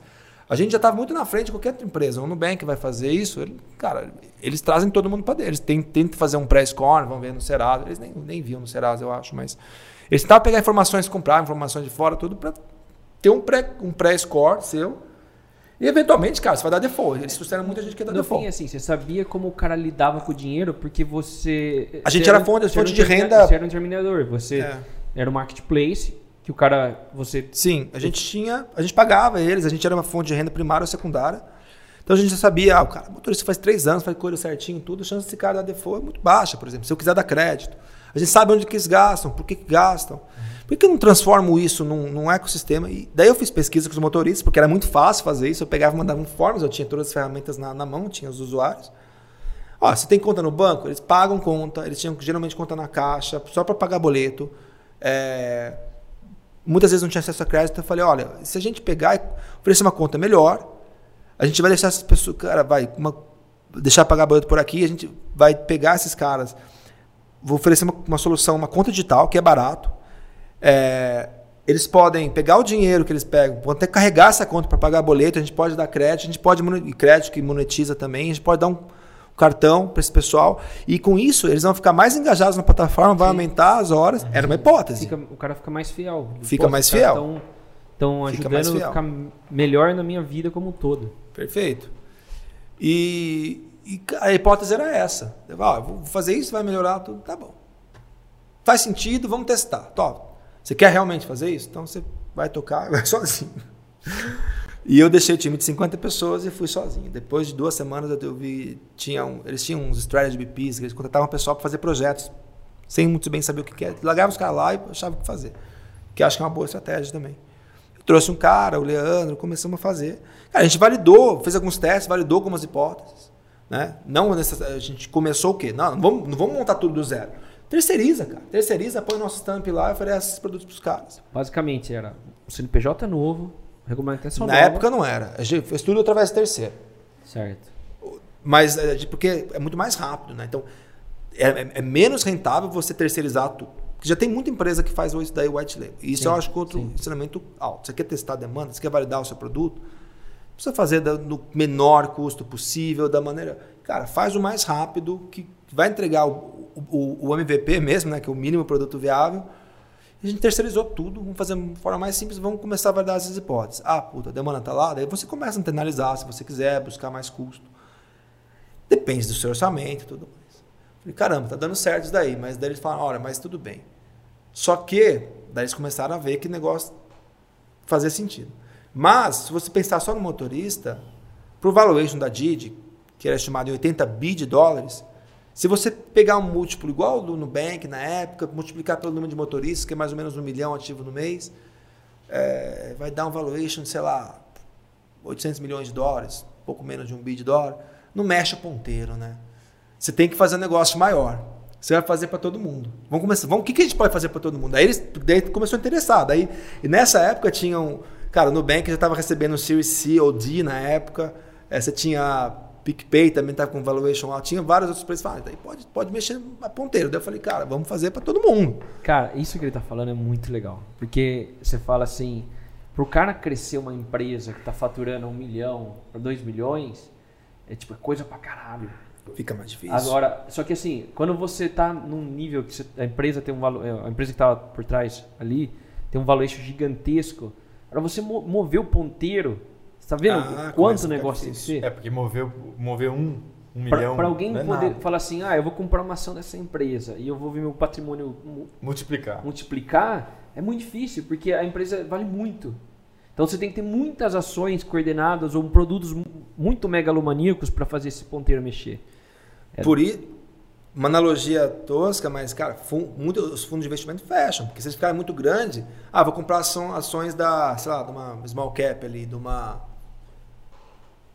uh, de uma Forja Taurus. Meu, se o cara comprar, nem que ele ache que a empresa vai valorizar 50%, para ele comprar alguma coisa que vai mexer o ponteiro dele se ele é muito grande, ele tem que comprar a empresa inteira. Ele não consegue comprar, entendeu? Uhum. Então daí você começa a reduzir essas possibilidades. Fica muito grande, às vezes joga contra. E, esse, e, e aí eles começaram a ver valor no, no business. Daí a gente começou, começaram a ver valor no business viram que o, que o mercado promissor, eles tinham casos na China que, que eram de sucesso, mas eles não conheciam muito bem o mercado brasileiro. Nisso já tinha come, começado a trazer algumas pessoas para dentro. E, gente, e, eu montei, daí eu montei a área de research, comecei a mostrar o que, que o usuário queria. Daí a gente entrou no loop de, de produto. A gente começou a falar, vamos fazer um MVP para passageiro, vamos lançar. Cara, a gente lançou primeiro, dava até vergonha, assim, nossa, dava até vergonha. A gente começou a lançar, eu falei, tá bom, o que, que eu vou fazer? vou dar um cupom de 10 reais pro cara abrir uma conta digital no 99p, meio esquizofrênico isso, né? É... Cara, o que, que eu vou fazer? Não, eu tenho que fazer alguma coisa, eu tenho que me valer da minha base. Então, eu tenho que mostrar a retenção boa. Daí eu comecei a pensar, né? Que, quais são os indicadores que eu tenho que mostrar para mostrar sucesso rápido pro pessoal ali. Daí eu comecei a ser um pouco mais estratégico nesse momento. Mais estratégico nesse sentido, né? No sentido de fazer o negócio não morrer dentro da organização também tem uma, tem uma arte ali. E eu entendi algumas coisas, assim, a gente pô, fazer igualzinho que o PicPay está fazendo não vai colar, porque ou o que o Nubank está fazendo. Os caras estão fazendo há seis anos, tem mil desenvolvedores lá, a gente vai demorar muito e basicamente vão ser mais um. O que, que eu posso usar como efeito de rede? Já tem uma base de usuários. Cara, número de usuários ativos, 99 acho que das três maiores plataformas do Brasil. É Uber, 99, cara, usuários ativos no mês, né? Muita, é muita gente. É cerca de 20 milhões de pessoas fazendo. Isso você tinha a seu favor. Total. Absurdo. É. Eu tinha uma penetração muito grande. Pessoa, usuários únicos, eu não posso divulgar esse número, mas é uma coisa bizarra. É, usuários únicos que é a métrica que os, que, os, que os bancos e fintechs usam. Mas usuário ativo no mês, pessoa fazendo pelo menos uma transação no mês, era cerca de 20 milhões no mês. Ou seja, um décimo da população. E, cara, tem muito dado aqui que, que pode fazer sentido? Cara, vou, como eu tendo uma conta digital, eu consigo criar um loop fechado, dependendo de como a pessoa carrega a conta, tem um ganho, eu, vou montar uma oferta, cara, sempre mais barato usando 99p. Coisa simples, que a pessoa bate o olho em dois segundos, entende, e eu uso a meu favor. Então sempre vai ser mais barato se usar 99p. Eu vou dar um cupom de 100 reais se a pessoa abrir uma conta, que é o que muitas fintechs fazem, eu não preciso fazer isso. Eu coloco, cara, eu vou dar um rendimento mais alto, porque eu já tenho usuário, eu preciso converter ele, eu preciso que ele faça um passo a mais. Então o meu CAC era muito baixo. É e eu transformava a... isso em um benefício always on. E porque o legal disso é que a percepção do cara de um voucher, uma coisa, é um momento só. Uhum. E a percepção de valor dele quando você tipo, coloca lá mais barato que o 99Pay sempre. É, uma, é, é, sempre. Então o, o, cara, ele, toda vez que ele vai pegar o, o, o carro para ir para casa, para o trabalho, para, sei lá, visitar namorado, qualquer coisa, ele vai falar, pô, isso, tem, isso faz, pode, é incorporado na minha vida. Então, é a isso. percepção de valor é muito maior. E, e é o que dava para fazer, né? Para a gente lançar pagamento de boleto demorou três meses ou quatro, é muito complexo esse produto. Tem muita questão de compliance, validação interna. E é o que dava para fazer. É o, e eu acho que é uma coisa que eu sempre me preocupei. Eu sempre tentei ter empatia com o usuário. O que, que, o que, que, que, que eu consigo fazer colar com o usuário? A gente testava também. Fazia campanha, uma campanha em São Paulo, outra no Rio, via qual que estava convertendo melhor. Ou mesmo em São Paulo, a gente tentava quebrar a base em duas para você deixar um teste AB um pouco mais científico mesmo. Então, ah, mesmo tipo de população, mesma regi região, é, você quebra em dois. Mas isso tem algumas complicações legais de você ter ofertas diferentes na mesma cidade. Você tem que provar que você está sendo democrático com todo mundo.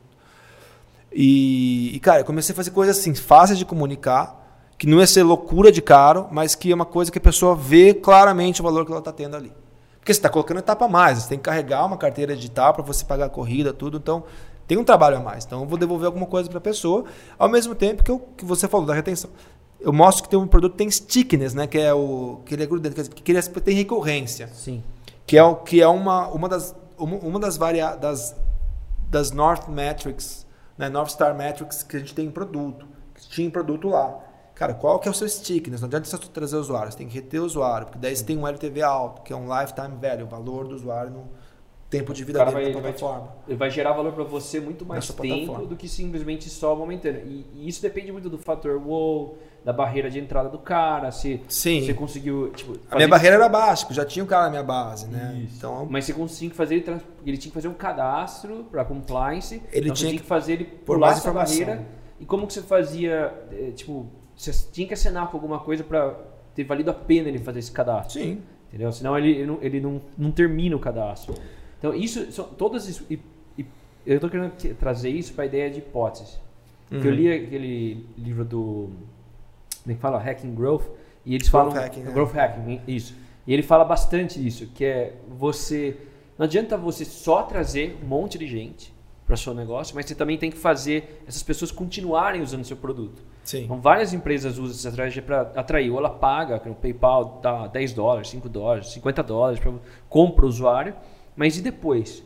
Se ela não, não, não tiver algum valor adicional de usar o PayPal, ele acaba tipo, usando aquela vez e nunca hum, mais. Sim. Entendeu? Então, isso, é, isso que ele está falando é muito legal. Porque quando você está empreendendo, às vezes você foca assim, em vender para o cliente uma vez. E não fidelizar ele ter um cliente recorrente. O valor é infinitamente maior você manter do que você simplesmente ter um one time, né?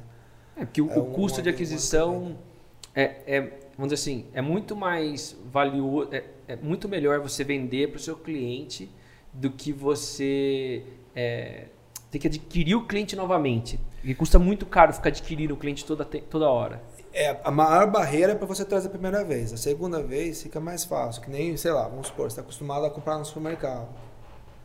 Cara, você está acostumado, você se manter lá é muito mais fácil que não, vou trocar, vou para um novo. Sim.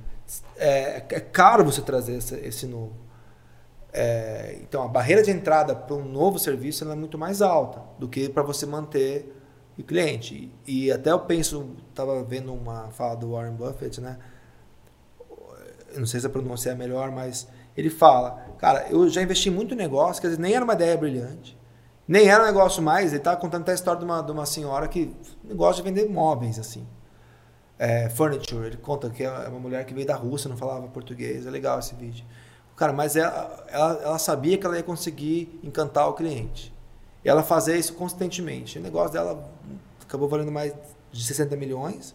E ela começou do zero. E dá também, ele também dá, dá, o case da Enterprise, que é uma locadora de carro nos Estados Unidos, que já existia a Hertz, já existia a Alamo.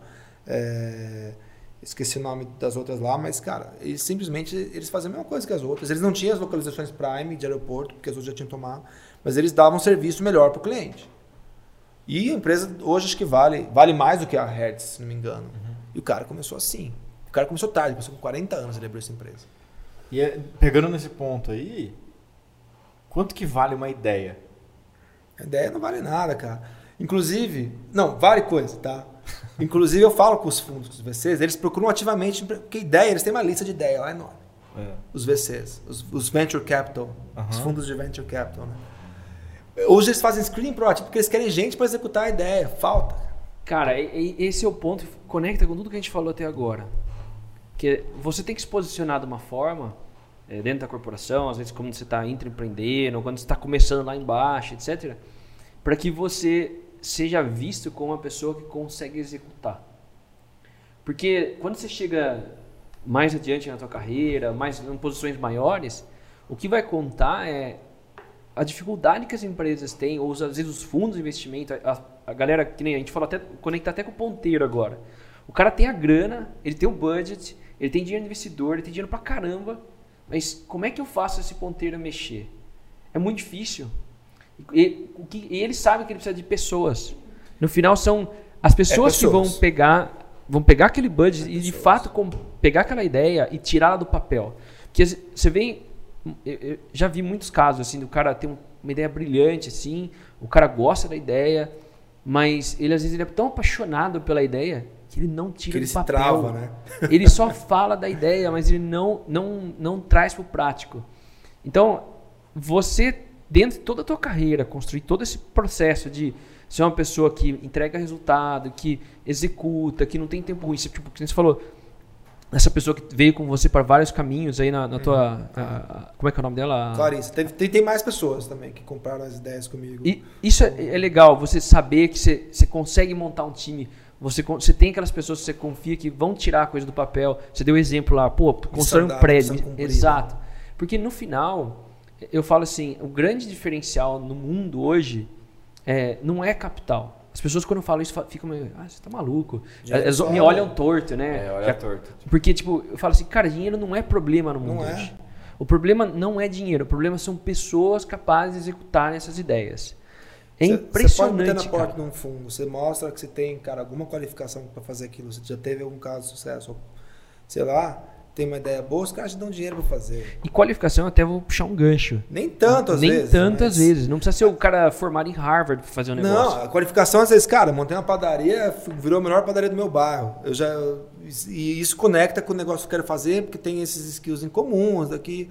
Não precisa Hipótese, ser... validação. É isso. E você conseguir falar assim, pô, eu consigo executar isso numa escala grande. Entendeu? Eu, eu, lembro, trazer para minha realidade, lá no passado, quando eu comecei lá com 15, 16 anos, com as lan houses lá, tipo, cara, eu peguei uma lan housezinha de seis máquinas e transformei numa rede. Assim, eu, eu, era um moleque, não tinha grana, não tinha nada, mas eu criei o logo, criei isso, criei aquilo, e falei pro cara, pros investidores da época, eu falei, pô, me dá 40 computadores que eu faço chover aqui. E deu certo. O pessoal ficava jogando CS. Que era o Tilt Arena, aqui no shopping em Piracicaba, foi o primeiro, depois espalhou, foi 12 lojas. E eu tinha 15, 16 anos e ficava montando lan house. Então, é, essa é a, é, é a pegada. Eu falo para todo mundo. Ideia tem algum valor, mas o que tem mais valor é a sua capacidade de execução. É o quanto você agarra aquela ideia e fala, cara, como é que eu vou fazer isso? Você fica martelando na cabeça. Quem são as pessoas que eu vou trazer pro meu time? Mas é isso, cara. Porque como... quantas pessoas não pensaram em abrir uma lan house, mas quem que de fato fez, né? Sim. Sim. Tá, mas e aí, o que, que é determinante, então, para o cara desenvolver esse, essa maneira de pensar? O que, que é determinante para o cara é, saber que isso existe?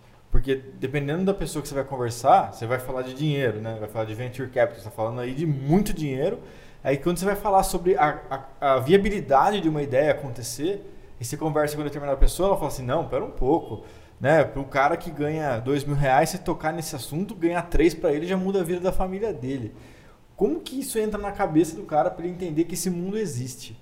E se o cara saiu disso, dessa realidade, ele está pensando em montar um negócio? Se a pessoa tem vontade, essa pessoa ah, ela vai fuçar, ela vai procurar, ela vai ver Mas eu, vídeo. Eu acho que o que o André está querendo falar, que eu acho que eu peguei a ideia, é que às vezes a, a, pessoa não tem a noção que ela pode fazer um negócio muito grande.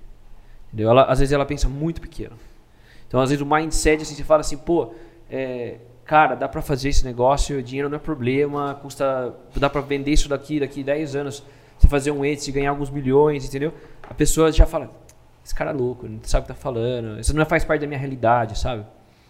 Porque, que, que, por exemplo, tem uma das coisas que você, tudo que você foi conectando, cara, eu achei fantástica a sua história, que é você tá insatisfeito, você tá inquieto com o negócio, você fala assim, pô, eu acho que não é isso, isso não é, não é o melhor que eu posso fazer, ou até nem isso é o melhor que eu posso fazer. É, putz, será que é isso que eu quero deixar de legado? Ou será que é isso que vai ser minha vida? É aquela insatisfação constante. Né? Eu acho que cultivar essa insatisfação é o que vai fazer muita diferença de você se projetar. Fala assim, pô, minha família mudou de patamar de eu sair de ganhar de 2 mil para 5 mil. Mas preciso me satisfazer? Eu já vi um monte de, empre de empreendedor, cara, que o cara ganhava lá 3, 4 mil reais no trabalho dele. Aí ele fez um business, começou a ganhar 10 mil e o cara tira o pé. Ele tira o pé. Não está necessariamente errado se pro cara tá bom. Errado, não, mas onde que está esse conhecimento? Então, mas é, é, aí que tá, eu dobrei meu ganho. Não sei, cara. O que, que faz diferença de uma pessoa que continua com essa fome? Entendeu? É, eu acho que onde que está o momento onde o Zé tá lá trilhando a carreira corpor, é, corporativa, de salário em salário, de, cara, de, de, posto em posto, até que de repente você dá de cara com uma realidade que é esse mundo que é o mundo da, da nova economia, das startups, onde você tem alto crescimento, né? capital. Eu posso falar, eu, eu, eu, eu, não sei muito bem como conectar, talvez, com, com, a, com a pessoas, com a persona, né? Que você falou agora, a pessoa tem. Mas eu posso dar o meu caso ali, quando eu decidi sair da 99. Cara, foi muito difícil.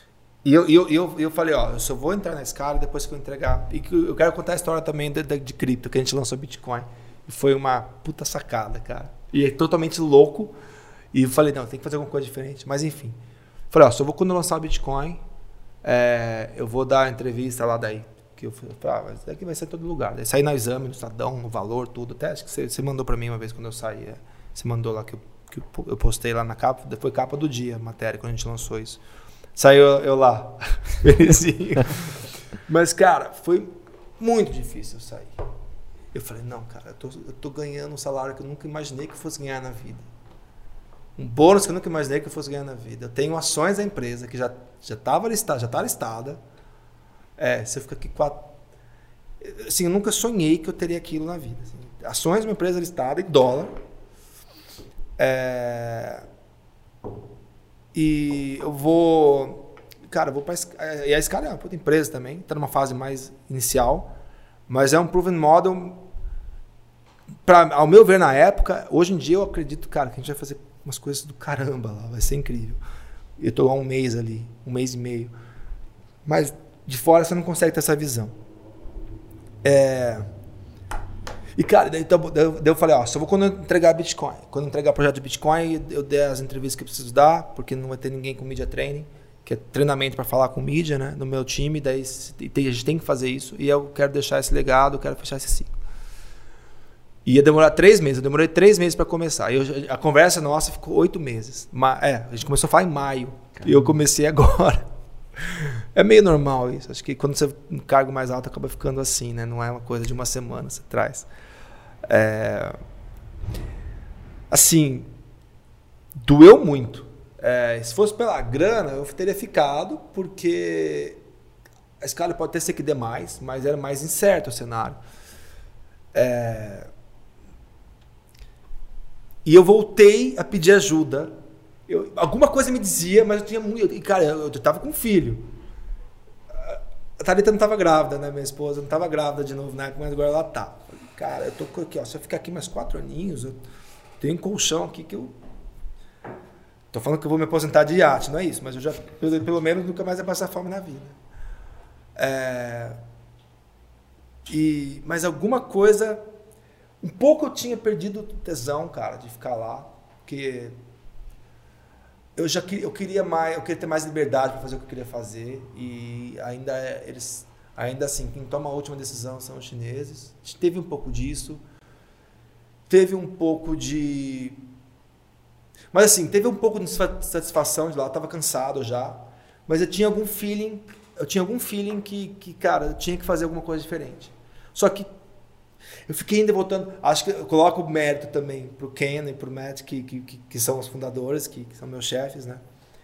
É, que, que me trouxeram, que insistiram em mim.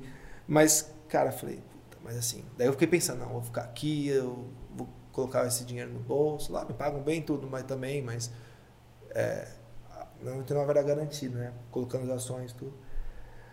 Daí eu falei, cara, mas tem alguma coisa assim, tava angustiado, muito angustiado. Daí eu procurei ajuda de novo. Porque quando você está assim, você, às vezes a gente entra num ciclo, num loop, que ele começa a não ficar produtivo, você começa a se, a, a se consumir. Uhum. Cara, que, que, onde eu quero chegar, o que, que eu sou bom, o que, que eu acredito.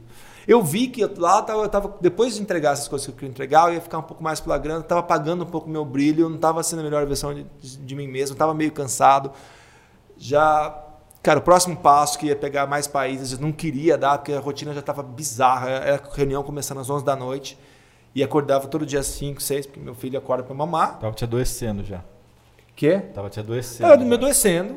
Mas eu sempre aguentei muito. Eu sempre tive uma resiliência grande. Mas algum bichinho me, me dizia que. Daí eu voltei, cara, falar com as pessoas que me ajudavam. Eu comecei a. Eu, eu fiz. Eu voltei a fazer coaching, mas eu fiz uma coisa muito mais direcionada para transição. Entender o que, que eu quero construir. Se, se, se a grana, quanto que influencia, quanto que realmente eu preciso. Porque essa história, cara, eu preciso. Ó, quando eu chegar aqui tá bom, cara, esquece isso.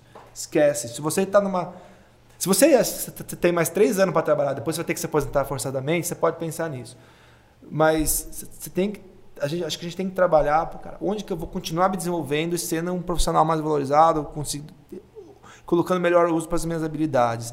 E, e pegando ajuda com essas pessoas, com metodologia, que vai me forçar a colocar na mesa as variáveis que realmente importam para mim, a revisitar meus valores, a revisitar o que é importante e, e, mesmo com tudo isso na mesa, foi dolorido tomar a decisão. E depois que eu tinha aceitado, já ia, ia demorar três meses para começar, pensei algumas vezes em dar para trás. Pensei algumas vezes em dar para trás. Daí tem dia que é bom, no 99, eu falo, não, mas é, eu tem, tem dia que é ruim. É, eu pensei algumas vezes em dar para trás, mas. E eu voltei naquilo, cara. O que, que eu quero fazer daqui cinco anos? Quem que eu quero ser?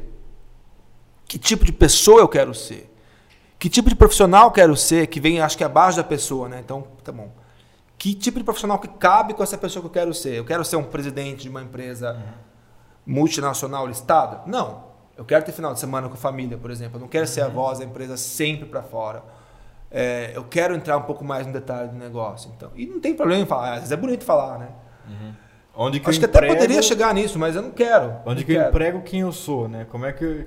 Que posição, e daí, empresa. É, às vezes o ego fala, não, seria legal, assim, mas, cara, não é quem eu sou, não vai me fazer feliz, porque se eu pensar na, na rotina, o que, que essa pessoa precisa fazer, não é o que eu quero fazer. E é por isso que eu acho que é mais importante o escopo do que, eu, do que o cargo, o nome do cargo, tudo. O que eu quero fazer, o que eu gosto de fazer. Uhum. É, por exemplo, eu gosto de construir coisa, eu gosto de construir história, eu gosto de construir. É, até marcas. E, e, eu preciso de pessoas para fazer isso comigo. Então, por isso que eu preciso ser um bom gestor também. Não é só porque eu gosto de desenvolver pessoas, eu gosto. Mas acho que acima, o que me dá. Eu sou uma pessoa que é guiada por, por missão. Assim, tem, cara, eu vejo um negócio que eu acho que, que é legal, que vai ter. Vai dar jogo, que vai, vai gerar valor para as pessoas de fato. Quando eu estava na Havaianas, em Alpargatas, por exemplo, eu não acreditava muito em vender um, um Mizuno de mil reais. Tem gente que quer pagar isso, tem gente que gosta desse status, mas aquilo não resolve comigo, não estou falando que está errado. Uhum. Quando eu estava no 99, eu trazendo mobilidade para pessoas, ainda não era o serviço mais barato do mundo, mas massificou muito, e trouxe um, uma alternativa muito melhor, mais inteligente para muita gente, eu acreditava muito mais naquilo. 99p eu acreditava naquilo. Não é só porque eu sou bonzinho, não, mas é porque eu acho que aquilo gera valor para as pessoas. Sim. É, então isso ressoa comigo. Não estou falando que tem que ressoar com todo mundo. É, e isso me motiva. Daí eu penso, cara, que, que, onde eu quero estar? Tá? O que eu quero estar tá fazendo? E pode ser que mude de ideia. E qual que vai ser o próximo passo que vai me ajudar a estar tá lá? Eu quero, eu, quero, eu pensava em, eu, eu quero ser um serious entrepreneur, mas eu ainda acho que é meio cedo. Eu quero ter mais uns casos de sucesso. Eu quero, eu quero beber mais do copo de pessoas melhores que eu. É, eu acho, eu quero empreender, eu quero me, começar empreendendo com um time fudido, assim. Então você tem que, tem que quero conhecer mais gente. Tô dando um pouco de spoiler do que eu quero chegar, mas cara, e continuar na 99 era muito mais número porque já era uma empresa listada, é, eu não, não tava, não tinha contato com os investidores, que hoje eu tenho. Eu participo de reunião do board. É, eu estou fazendo mais contatos. É, lá não tinha, então era muito mais uma carreira mais corporativa também. Dava visibilidade? Pô, cara, sai na capa da exame, pô, lógico que dava. Uhum. Sai no Sadão, você tem uma foto, cara, até no impresso lá, saiu com a família tudo. Dava uma visibilidade do caramba, uma empresa grande, uma maior empresa dizer, a, Apesar de ser uma. É legal. Empresa que nasceu startup, é, de ser da nova economia, de ser de alto crescimento, ainda assim não deixava de ser um ambiente corporativo. É, começou a virar, Um né? Porque é natural. É, é o, é o normal. Começou você a virar, começa é. uma, uma startup, você tem um monte de liberdade, depois você começa a ter um monte de investidor, você tem que prestar conta pra um monte de coisa. Aí quando você vai listado na bolsa, aí você virou uma corporação. Exato. Não tem como você manter o espírito de startup listado numa bolsa. Algumas coisas dá, mas assim, de novo, né, eu não participava da reunião no board. Aquilo lá aconteceu na China, SoftBank, até o Uber, é a Apple, são grandes acionistas da Didi, né? É, SoftBank, a Apple, Uber agora está listada, tem, tem, tá aberto ao mercado, uma parte do float. Mas, cara, eu- se eu quero ir para um caminho, eu quero empreender, mas eu quero empre- empreender em sério, eu quero empreender fazer coisa grande, eu preciso voltar a ter contato com o board, eu preciso ter contato com pessoas com viés empreendedor. E lá dentro, estava se profission- profissionalizando a gestão. Então, cara, tinha um head compliance com cara de 30 anos de telefônica. É, Então você começa a trazer. Porque também, se tá, você é uma empresa listada, você não vai continuar trazendo a molecada, né? Porque a molecada também não quer. Você vai trazer pessoal com, com, com, com, experiência, bagagem, até não necessariamente porque são melhores, mas porque, cara, traz um pouco mais de credibilidade frente ao acionista de mercado, tudo. E não era aquilo, e um pouco do negócio também, mas não era aquilo que ia me ajudar a chegar lá. Por mais, cara, que o status e a grana, a grana pela, pela certeza, né? Pela, é, fosse legal. E eu tomei a decisão, sabendo, com método, com pessoas para me ajudar, porque ainda é aquilo. Eu sabia que no fundo era o certo a fazer. O outro era, cara, era consequências legais, mas a causa raiz não estava ressonando comigo mesmo no, no fundo do estômago. Então pedir ajuda. Então você tem aquela, aquela, aquele incômodo, você tem aquela ajuda. Você, você tem aquele incômodo, você tem aquele sentimento. E isso tem que nascer. Eu não sei como que nasce isso. Mas não deixe isso apagar. Pede, pergunta, fala com. Pede ajuda. Não estou falando para você, nossa, vou contratar a pessoa mais. É, o coach mais caro do universo. Não, às vezes não é a sua realidade, mas fala com alguém, que- algum amigo que, que, que tenha, que consiga, se respeita, que pode dar uma ideia boa. É, Alguém que entende? já fez algo. Alguém que já que fez. falar. Alguém que já fez Cara. algo. Tem também uma. Que nem você falou, pessoas que você pediu ajuda, que tem um track record, pessoas Sim. que podem te, te dar uma opinião real, não uma opinião, sei lá, qualquer, entendeu? E mais do que me dar opinião também, eu fiz coaching e, cara, é me ajudarem a eu tirarem de Você- mim a resposta. isso. Porque, cara, se alguém te der a resposta, por mais que seja mesmo que ia tirar de você, não tem a mesma credibilidade. Você não vai acreditar tanto naquilo Sim. quanto você ter chegado nela. E alguém te ajudar a chegar nela. Isso é Hum. muito importante. E mesmo assim doeu, mas eu fiz. E hoje, cara, eu tenho certeza que eu fiz a coisa certa. Mas até um mês atrás eu não tinha. Eu pensei em dar pra trás algumas vezes. Aham. Por quê? Porque, putz, cara, aqui ó, tá certo, quatro aninhos mais, tá bom pra caramba. E o apoio dentro de casa?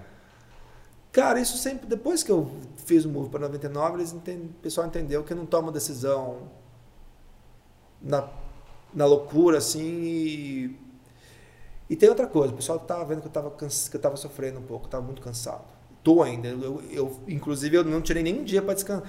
Eu fiz, nunca façam isso. Nunca fa eu, eu, eu tinha que entregar algumas coisas no 99, mas eu já tinha me comprometido a começar numa data na escala e eu fiquei três semanas com duas carteiras assinadas. Duas. Eu nem sabia que podia. Se as duas empresas estiverem de acordo, pode. Eu aprendi isso depois. Foi, foi o que os RHs me falaram. Mas nunca façam isso, que é assim. É Não, muito. imagina. Modo pessoa. nunca. Modo Júlio. É, cara, empregos.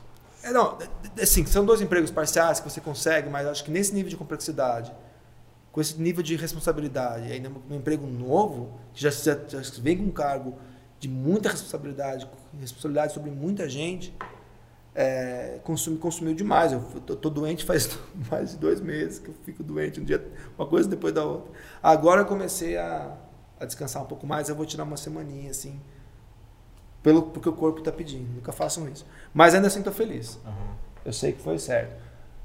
Eu não sei se eu respondi a pergunta, eu vai é. viajei, né? É, Demais. perguntei se o apoio familiar, né? E é, tem a parte do- dos seus pais e tal, e também da sua É esposa. minha esposa, mas ela sempre apoiou Sempre, muito, cara. sempre Sempre apoiou. muito.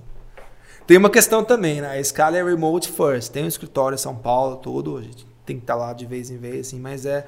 Dá pra ficar mais tempo remoto. e Isso ajuda a ficar mais tempo em Curitiba e ela fica você feliz. adora, né? No caso. Eu amo. é um pouco frio, queria que fosse um pouco mais quente lá, cara. E um pouco mais perto daqui também, né? Seis horas. Hoje eu fiz em 5 horas e meia. Então não tinha trânsito na estrada. Ah, você veio direto de Você veio Curitiba? direto? Eu vim direto. 5 horas e 5 horas e 20, na verdade. Vim pelo Rodanel São Paulo. Você vai passar o, o- agora o final do ano. Eu vou aqui. passar Natal aqui e depois a gente vai pra praia. Legal. Cara, eu acho que o- um outro assunto que eu queria puxar, a gente, a gente tá bem longo já, mas é, eu queria perguntar o que que, qual que é a sua visão é, olhando para a educação das pessoas. É, é, nós três, a gente teve aí um momento que estudamos juntos. A gente pode dizer que nós somos... No Dom Bosco, a gente estudou no Sim. pré 1, desde o pré 1. É, Na quarta série foi pro CL, na quinta série foi pro CLQ, você foi na sétima. fui na sétima. Marcelo, É, Marcelo ficou Eu conheci, eu fiquei. A gente estudou junto até a quarta série, né? quarta série. Isso. É. uma coisa que eu não falei no começo do podcast. A gente, todos aqui tem, uma, tem um ponto em comum, né? é, tem uma, uma época aí que a gente convergiu na mesma escola. Vocês estão muito sérios, muito profissionais. hein? Muito profissionais? Tem, tem, não, tô brincando. Vocês tem, tem que falar um pouco mais disso. Então, e, e a, a gente obviamente foi privilegiado por, né, pelo esforço dos nossos pais de poder estudar em escola particular, no começo. Sim. Sim. né, e, e eu tenho certeza que isso teve um efeito na, Claro. ca- na carreira de cada um. Claro que tem. Né, e, e aí também a gente escuta muito hoje de, de que a educação ou a, a faculdade, de que ela não é determinante eh, na carreira ou no sucesso de alguém. Né? E a gente consegue entender o quanto isso pode ser determinante para um lado ou para o outro. Eu acho É. que, até puxar um gancho que você está falando, André, na nossa época, pelo menos, era partida muito mais ah, ao contrário, né? Se você não fizer tal faculdade, tal escola, tal coisa, isso era determinante no seu futuro. Exatamente. E hoje tem um movimento inverso. Inverso. Existe um, um- um movimento inverso de, de você não. Se você quer seguir o exemplo do Zuckerberg, né? O cara Isso. largou a faculdade né, e teve sucesso aos 30. É. É um meio ponto fora da curva, né? Mas não, não por causa disso só. Aham. Acho que tem coisas, causas raízes ali que vão além. A maioria É. desses casos são pontos fora da curva. Sim. né? Sim. Agora. Cê- cê- é aquela história, você vê, você tem a visão de destaque de quem deu certo, mas você não vê quem naufragou, né? Porque É. é, é meio bias. É que negócio. esse deu certo, não tendo, mas tem tantos outros casos de que deram certo e, e talvez a maioria de pessoas que realmente estudaram. Sim, Agora, também. Aí eu, eu queria escutar a opinião do Zé de o que, que ele viu, o que, que ele acredita Uhum. em relação o que pode ter feito a diferença de ter é, de ter tido essas oportunidades, tanto da- de ter estudado numa escola boa, quanto de ter feito a, uma das melhores, se não a melhor faculdade de, de engenharia do Brasil, né? E o que que isso e o que que você viu no mundo, é, na sua realidade? Cara, eu acho que influencia demais. Eu acredito muito na educação. É, a educação formal, eu acho que a educação formal, né, ela tem, ela tem os seus três pontos chave de valor. Eu já vou falar. Mas ao mesmo tempo, o melhor, assim, hoje o acesso à informação nunca foi tão mais democrático. Então todo o conhecimento, cara, todo- eu, eu pensei, eu refleti muito nisso quando estava pensando em fazer MBA fora, né? Eu acho que tem três pontos muito legais. Então assim, você fazer um MBA ou fazer uma faculdade boa, tem uma ou uma faculdade no geral, o conhecimento técnico que isso te traz, isso é bom. O contato com outras pessoas que tem uma chance grande de ter sucesso. Quando você tem método, quando você entende casos, você vê casos de sucesso, casos de fracasso, você tem uma vantagem, já sabe alguns erros comuns a evitar, então você, a probabilidade de sucesso geralmente fica maior. Então tem o conhecimento técnico, tem o contato com pessoas boas, tem que po- pode ajudar a fazer negócio, É, tudo mais, networking. E o terceiro é, cara, aquele selo, né? Então, puta, dependendo do emprego, você quer fazer tudo, tem, tem um, ah, fiz Harvard, tem, porra, isso ajuda. Mas ao mesmo tempo, você pegar, os, eu, eu, eu fui, visitei algumas escolas nos Estados Unidos quando eu pensava em fazer MBA fora, como eu já tinha feito, tinha estudado na Alemanha, tudo, a vivência fora já, tem também, foi sendo MBA, tem a vivência fora, que é uma experiência legal. Eu já tinha cumprido isso de alguma forma. Mas eu visitei algumas escolas, assim, o conhecimento hoje, eu não digo, se não for 100%, 90% você já consegue achar isso online, em várias, Sim. de maneira barata. Você- Com com um celular, um acesso à internet, você consegue cobrir isso. Então, o formal é, ele já está um pouco coberto. Mas assim, tem a questão da disciplina. Quando você. E eu, por exemplo, se eu fiz uma faculdade boa, muito porque meus pais me, me incentivaram a fazer e eu vejo que isso me ajudou demais. Porque eu não teria tido a disciplina de correr atrás desse conhecimento sozinho, não teria. Na escola eu achava um saco você ficar sentado na sala de aula ali, escutando o professor falar sobre. Se bem que história até que hoje eu acho legal saber de história, mas na época eu achava um saco. Mas é eu quero saber que Napoleão né? fez, né? É. Aquele currículo fechado do é. vestibular. Agora é interesse, né? Cara, era... Hoje eu acho toda a matéria do vestibular interessante, pelo menos 80%.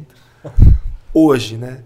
Mas você ficar naquilo lá todo dia da sua vida, é, é um, eu achava maçante. Mas eu acho que tem uma, uma, bagagem mínima que é importante, a disciplina de você correr atrás daquilo tem um valor. Então, por exemplo, cara, o Marcos Zuckerberg saiu da faculdade, mas eu não tenho dúvida que esse cara nunca parou de aprender, continua hoje aprendendo, lendo pra caramba, vendo vídeos, trabalhando com gente boa. Tem a regra de 70, 20, 10. Né? 70% das coisas você aprende fazendo, 20% com outras pessoas e 10% na literatura formal. Eu não sei se o número é esse, é mas. Proporção. O cara continua aprendendo, continua até hoje. Pega o caso do.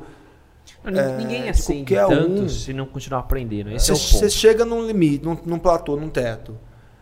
Então, assim, se você quiser ir por outros caminhos, existem outros caminhos. Você quer ficar vendo vídeo no YouTube, cara, que você não tem saco para ler? Tem, mas nunca parar de aprender, porque senão você chega num, num teto e você. E quando você tem conhecimento, você, já, você tem um ponto de partida muito melhor que a pessoa que começa batendo, dando a cara a tapa. Eu acredito muito nisso. É, ah, o, o, o, formal, ele força você a ter uma rotina. É, e às vezes a gente precisa ser forçado. Exato. E às vezes até depende da fase da vida, você tem menos, você é mais novo, você tem menos disciplina, você quer fazer mil coisas ao mesmo tempo. Quando você está mais maduro, você tem um pouco mais de percepção do, de quanto que o, aquela você ter aquela disciplina vai te agregar. Sim. Então, acho que sim, tem várias são pessoas, pessoas, fases, fases da vida, mas no fim é o formal ele te exige essa disciplina e o outro que a gente falou, pô, tem um hoje tem uma cara, uma infinidade de conteúdo na internet. Muita coisa. Que, aí que tá, a pessoa tem que ter disciplina. É, eu falo sempre saber filtrar filtrar, porque às vezes você tem um, como é que fala? É overwhelming de informação. Você tem muita Demais. informação que você não sabe o que fazer primeiro e você acaba não fazendo nada direito, ou fazendo um pouco de cada coisa e nem aprende nada profundamente. Esse é outro risco, né? Você aprende as coisas muito superficiais. Uhum. É, mas o ponto é, você chega do trabalho cansado, você está num trabalho que tá legal ali, tá numa posição legal, ou às vezes nem tá, você está querendo mudar de vida, não sei o que e tal, mas você chega cansado.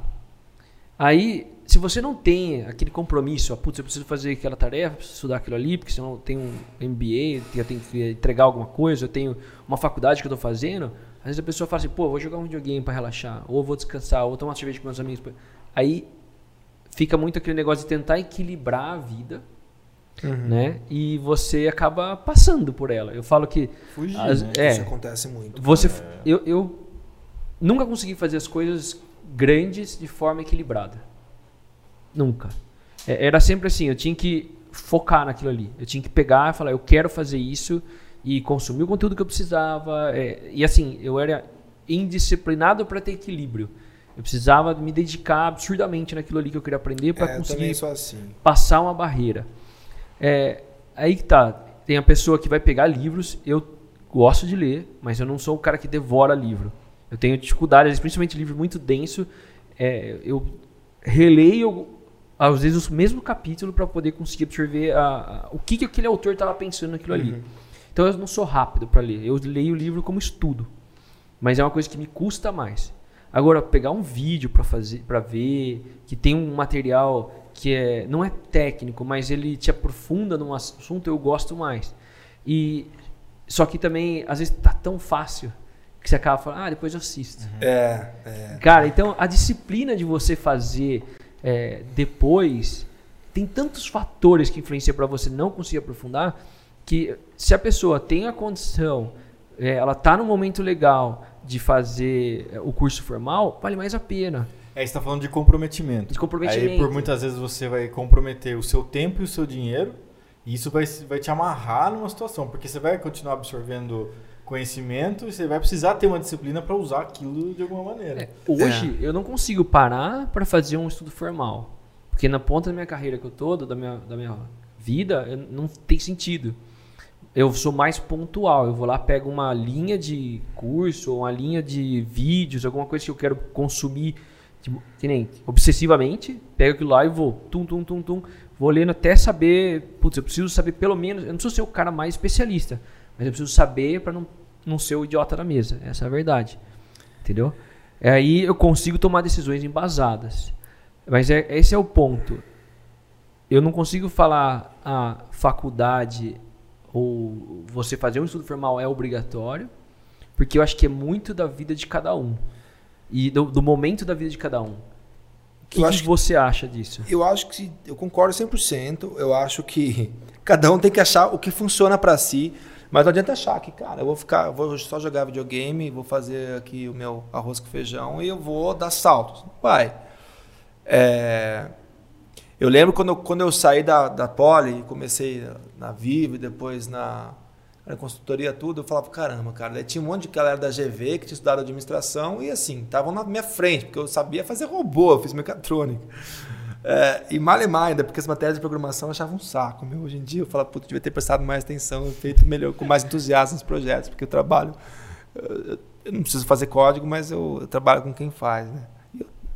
Mas, daí o que, que eu fazia, cara? Eu, nessa época, eu falava, tô atrás desse pessoal, tem, tem que dar um jeito. Eu acordava, eu acordava às 5 e meia, 6 da manhã, ficava lendo, cara, os clássicos, onde o, Execution do Han Charan, li todos os Jim Collins, li. Cara, eu li Porter. É, esqueci qual era o, o, livro específico do Porter. Cara, eu li do, aquele da Quinta Disciplina, que é do. Esqueci o nome do cara. Eu li. A, cara, eu li muita. Li aqueles livros clássicos de administração. Daí comecei a refinar mais, mas isso no começo. Hoje também, eu, às vezes eu me jogo no desafio para depois ir, correr atrás, meio que na, na dor. Então eu, eu, eu, eu, compadeço com você. Ah, não, não, não, pego todo dia, uma horinha. Mas às vezes me jogo um desafio, daí eu fico, puta, me descabelo, caramba, eu tô atrás, eu sou o cara mais burro da mesa, daí eu preciso correr, daí eu, eu vou na dor, assim, que sofre. Mas é o meu processo, talvez eu tenha que refinar ele um pouco. Mas assim, você chega em casa cansado do trabalho, e isso geralmente é verdade. Eu, cara, de noite eu não, eu não, eu não rendo. É, a não ser que seja uma coisa muito gostosa de fazer, natural, assim, mas de noite eu não rendo. Tocar então, guitarra. É, ou, ou tá aqui conversando com vocês. Mas. Cara, faz na hora do almoço. Ah, mas eu gosto de almoçar assim. Algumas concessões você tem que fazer. Sim. Então, cara, três vezes por semana você fica na hora do almoço. É, vendo vídeo, fazendo. Claro que se você conseguir filtrar e, e, focar mais naquilo que realmente vai te ajudar a chegar onde você quer chegar, você me aqui, ah, eu quero ser uma pessoa fodida em marketing que, que são as disciplinas mais importantes agora, que são a fundação, depois você vai incrementando no, no incremental. É bom fazer um planejamento do estudo. Cara, tem que achar o que funciona para cada um. Tem que achar. Não adianta, mas, ou vou acordar às 5 da manhã, vou fazer, sei lá. Alguma concessão tem que ter. Eu lembro do, do, do Xandão, que, que morou comigo uma época. Você conhece o Xandão, né? Conheço. Trabalha no Credit Suisse, tá bem pra caramba lá tudo. Fez pole comigo, cara fudido. Cara, a gente morava junto, ele, ele que estava estudando por CFA na, na, na, época, cara, que é um certificado super difícil de tirar. É, o cara morava comigo, ele acordava às 5 e meia, 6, ele chegava para o escritório, ele mais o Pedro lá, ficavam duas horas estudando pro CFA. De noite o cara ficava lendo livro, estudando lá. Cara, o cara suou. É o que eu falo, não tem short, shortcut ali, atalho. Não tem atalho. Não tô falando que você tem que ficar só. Cara, às vezes aprende, você aprende na marra, fazendo, errando, tudo bem. Mas se está tranquilo, eu penso o seguinte: você tá, cara, tô fazendo meu arroz com feijão ali, o mínimo necessário, chego em casa, jogo videogame todo dia. Sim, se tá tudo tranquilo, tá acho que tem com a sua ambição. coisa ali que é. não tá, é, é. não vai fechar. É. Tá alinhado com a sua ambição? Porque se, sem ambição, talvez isso faça sentido. Não, tudo bem, mas você não pode esperar grandes saltos, promoção, vai. que vai ser o negócio, não. vai virar um, um unicórnio. É, Pode até ser que aconteça, mas a probabilidade é muito, muito, muito, muito mais baixa. Aí o coeficiente sorte é. vai ter que jogar muito forte. E de novo, cara, às vezes, cara, para eu conseguir fazer isso, eu tenho que me matricular num curso, numa faculdade, tenho que pagar, porque daí eu me forço a fazer. E isso funciona para a maioria das pessoas, eu acho que é assim que funciona. É. Para mim, isso funciona, funciona algumas, algumas etapas, depende da etapa que eu tô. Hoje, eu tô indo para um caminho mais on demand ali. Então, mas, por exemplo, eu paguei a coach, fiz, é, é, que na verdade é a empresa que pagou. Mas, enfim, uma pessoa, cara, que só dava coaching para CEO de, de multinacional, tudo, a pessoa, cara, começou a trabalhar na década de 70, então tem experiência ali. É, mas, sim. E tem muita gente, tem muito profissional bom hoje para ajudar, até te montar um plano de estudo, a fazer um plano de desenvolvimento pessoal, que converse com a sua ambição e a sua ambição converse com o que você acha que você gosta. E gostar de fazer é importante. Talvez você goste de ficar em casa vendo TV, tudo bem, dificilmente alguém vai te pagar alguma coisa para fazer isso. Mas é, é verdade, né? Eu adoro ver televisão, pô, mas ninguém vai me pagar para ver televisão. Tocar violão? Até pagaria, mas não não pro meu para minha proficiência. Eu acho que eu sou OK. É, mas Ia ser bom, Zé. porque eu acho que não, mas eu acho que a diferença, lembra que eu falei, o talento? Cara, você consegue compensar talento. Ah, às vezes a pessoa tem mais facilidade para pegar a língua, mas se você estudar duas horas a mais essa pessoa todo dia, você vai eventualmente ficar melhor. Sim.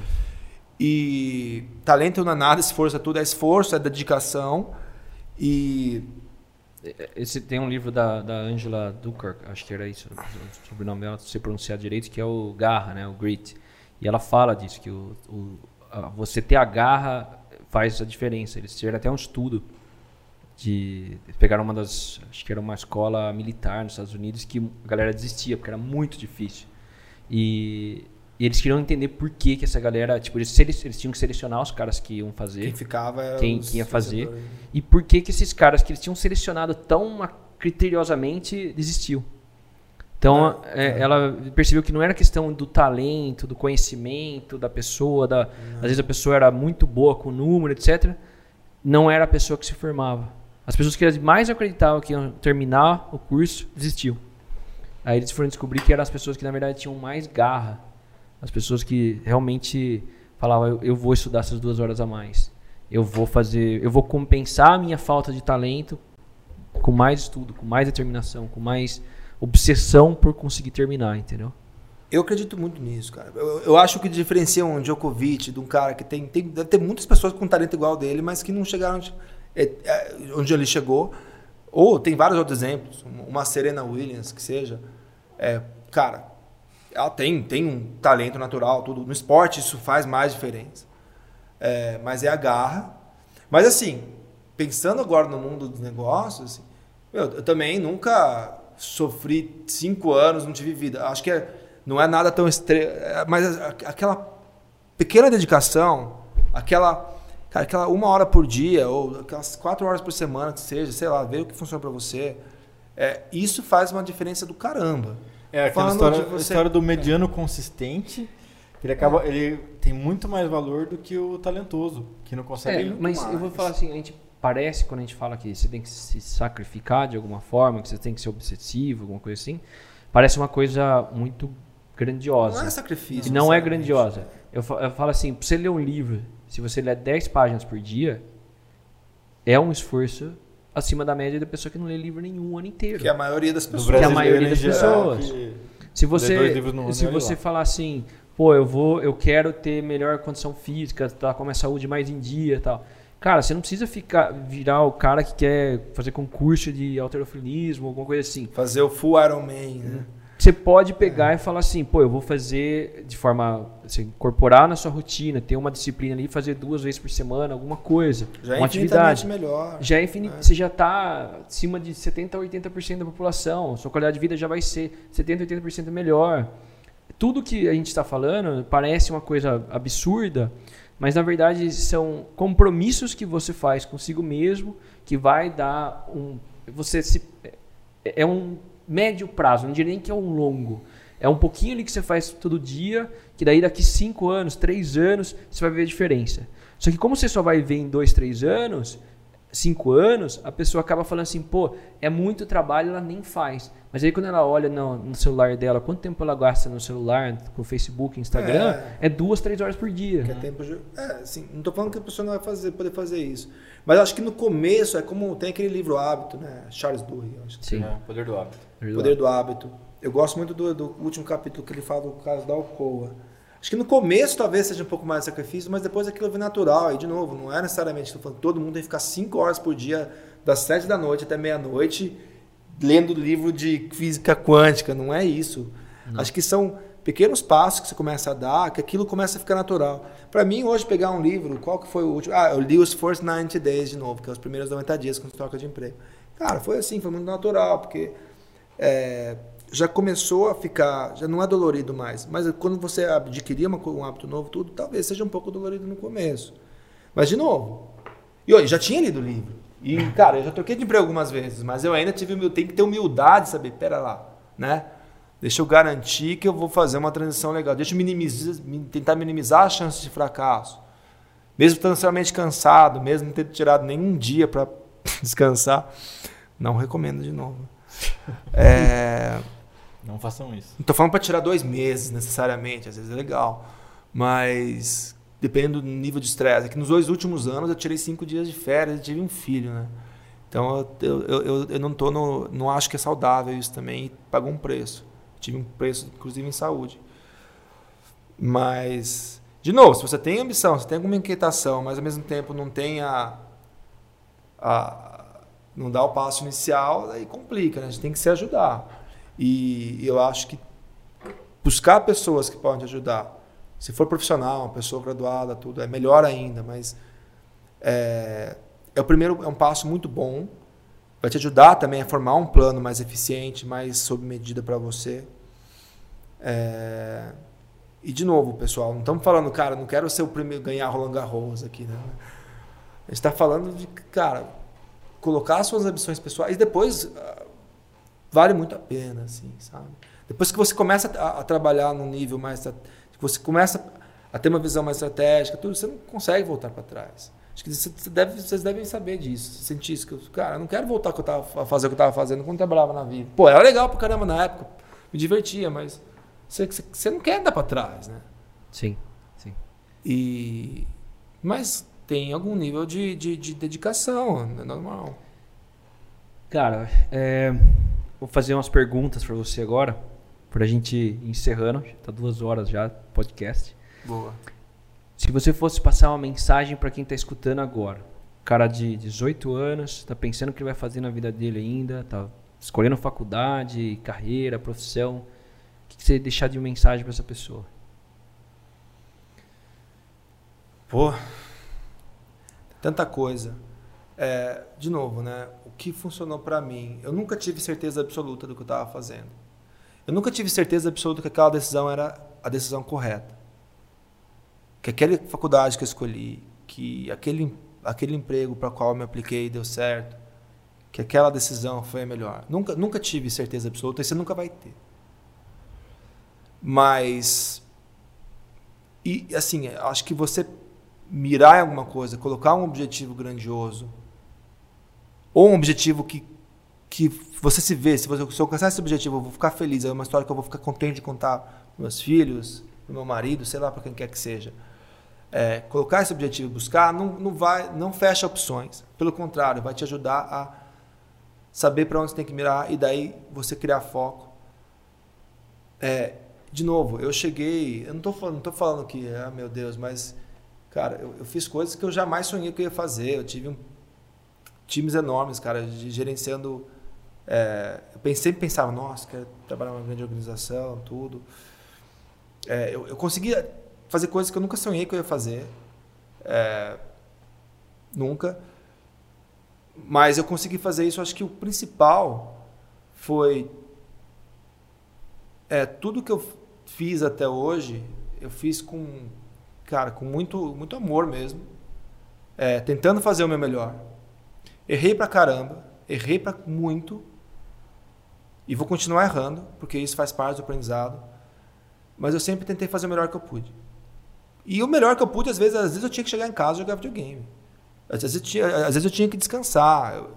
Mas eu sempre tentei fazer as coisas é, de coração, de corpo e alma, o melhor que eu podia entregar.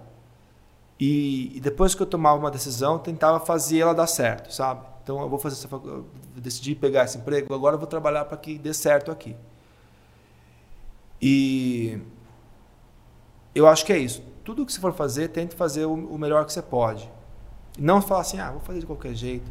Às vezes, não é sempre que você vai fazer um negócio maravilhoso. Eu até falo pro meu time isso às vezes, cara, às vezes você não precisa tirar 10 em tudo. Você pode tirar 5 em algumas coisas, mas algumas coisas a gente tem que fazer para tirar 10. aquelas coisas que são importantes, aquelas coisas que são alinhadas com a sua ambição, aqueles casos, aquelas, aquelas disciplinas, aqueles projetos que vão te ajudar a chegar onde você quer chegar. Por exemplo, o projeto que eu fiz em Havaianas, né? Eu tinha que achar o problema porque as, as franquias não estavam crescendo em faturamento enquanto outros canais cresciam. Aquilo era importante para mim, porque eu queria para o negócio. Então, aquele projeto eu fiz para tirar 10. Então, assim, daí, isso para tirar 10 em um, não dá para tirar 10 em todos. Então, algumas outras coisas eu tive que entregar o mínimo que dá para entregar, para ser respeitável, para ser bom. Mas, no total, eu tentei fazer as coisas com, com, com muito amor, muito, muita vontade de dar certo. Com muita humildade também. Até para eu vou parafrasear meu pai, que ele fala assim: por que, que o mar é tão maior que os rios, né? Porque ele se coloca abaixo deles para receber. É, parece meio pegas falar isso. Não, sensacional, sensacional cara. Mas eu vi muita gente falando assim para mim agora na escala: cara, como você é humilde. Eu tava fazendo uma reunião de estratégia, eu falei: cara, não, tem, não vou ter todas as respostas, a gente vai chegar junto. O pessoal falou: caralho, que humildade. Eu nem acho humildade isso. Mas por quê? E até por egoísmo a gente é humilde, porque eu quero aprender, eu quero pegar as pessoas boas e falar, cara, esse cara é muito bom, deixa eu entender como que ele faz essa coisa. Talvez não vai ficar tão bom quanto ele, mas eu vou melhorar por reflexo. Por exemplo, ele é muito bom em marketing. Talvez eu não precise ficar tão bom quanto ele, talvez até fique melhor, mas não tenha medo de se aliar a pessoas boas assim, porque você quer, porque isso te faz crescer. Então, se aliar pessoas boas, eu gosto muito do termo pessoas boas e do bem. Né? Eu gosto de trabalhar com gente boa e do bem. É, é uma combinação fantástica, não é tão fácil achar às vezes, depende do lugar. Mas tentei sempre fazer o melhor que eu pude, é, com, com, com, com, muito amor assim as coisas que eu faço. Tentei sempre ter uma postura de humildade, porque eu já me surpreendi muito. Eu já peguei gente que eu achava, caramba, que essa pessoa não tem muito a agregar, a pessoa me deu um show, então a gente não pode rotular ninguém. Então, acho que ter humildade e, e, e, se colocar no mínimo patamar de igualdade com todo mundo, por mais alto que seja o seu, seu nível, ou mais baixo, assim, te abre portas e não, às vezes, se você não fizer isso, fecha. E eu aprendi muito com isso. Então, faça isso por valor ou, ou porque você acha que por oportunidade, porque eu quero aprender tudo, mas acho que isso sempre me abriu portas. E eu acho que tentar, eu acho que isso conversa com o sentimento de dono que a gente falou, né? Então, fazer as coisas para dar certo, conversa, fazer o melhor que eu posso. E não ter medo de tomar as decisões, sabe? Tentar, pega ajuda, tenta achar algum método, tenta entender por que, que a decisão é boa, coloca as variáveis que eu gosto de fazer, que eu sei fazer, que, que tem, o mercado está indo, o que, que é um negócio que pode ser promissor. Pede ajuda, pega método, estuda, mas sempre vai ter um grau de incerteza. Então, acho que um pouquinho de fé às vezes ajuda, mas sem, sem preciosismo. Às vezes, cara, você testou, viu? Puto, o caminho não é esse. Tem humildade de revisitar a sua ideia e reiterar e, cara, vamos nesse caminho, não é bom, mas por que, que não está funcionando aqui? Ah, por causa disso. Seja, tentar. Vamos, então, vamos, em vez de ir para cá, vamos um pouquinho para o lado. Talvez fun geralmente funciona. Eu acho que é isso. Tentar sempre fazer as coisas com com respeito, carinho, para você fazer o melhor que você pode, respeitando o seu cliente, respeitando as pessoas que trabalham com você. É, humildade e. Cara, mirar alguma coisa, tem, tem alguma ambição, não tenha vergonha de ter ambição. Uhum. Porra, a gente merece, a gente merece, cara, ser feliz, ter sucesso, ter coisas legais, pô, por que não? É, mas não tem atalho. Legal. A não ser que você ganhe na Mega Sena, daí é legal pra caramba, né? Mas também acho que não seria saudável. Você não souber não, fazer. Não é sustentável. Você volta, você, não é sustentável. Você, redução à média, você volta ao. É. Você não vai valorizar comum. aquilo que você construiu. E construiu. uma paixão. Bom, eu poderia. Caramba, cara. É que, é que eu virei pai faz 10 meses, então eu só penso nisso, né? vou virar de novo. Mas. Cara, uma paixão deixa eu tentar tirar essa, essa coisa maravilhosa que aconteceu na minha vida e pensar em outra coisa. É... Cara, eu acho que a, a paixão é apre aprender, assim, do jeito que for, sabe? Com pessoas principalmente, fazendo e. Porque eu tô vendo que eu senti que eu tô evoluindo, que estou me tornando uma pessoa melhor. Eu, isso Acho que a, talvez a minha inquietação que fica no meu estômago, às vezes, é um pouco nessa direção, sabe? Porque a gente tá na 99 lá, putz, tô super bem, ganho aumento todo ano, tenho as ações aqui, tudo, mas talvez eu achava que poderia ter outra coisa que eu ia aprender mais, que eu ia evoluir mais. É, então acho que é aprendizado, evolução, assim, uma paixão. Legal. E um grande valor? Ah, cara, um grande valor. Eu vou falar humildade, mas eu já falei bastante disso. É...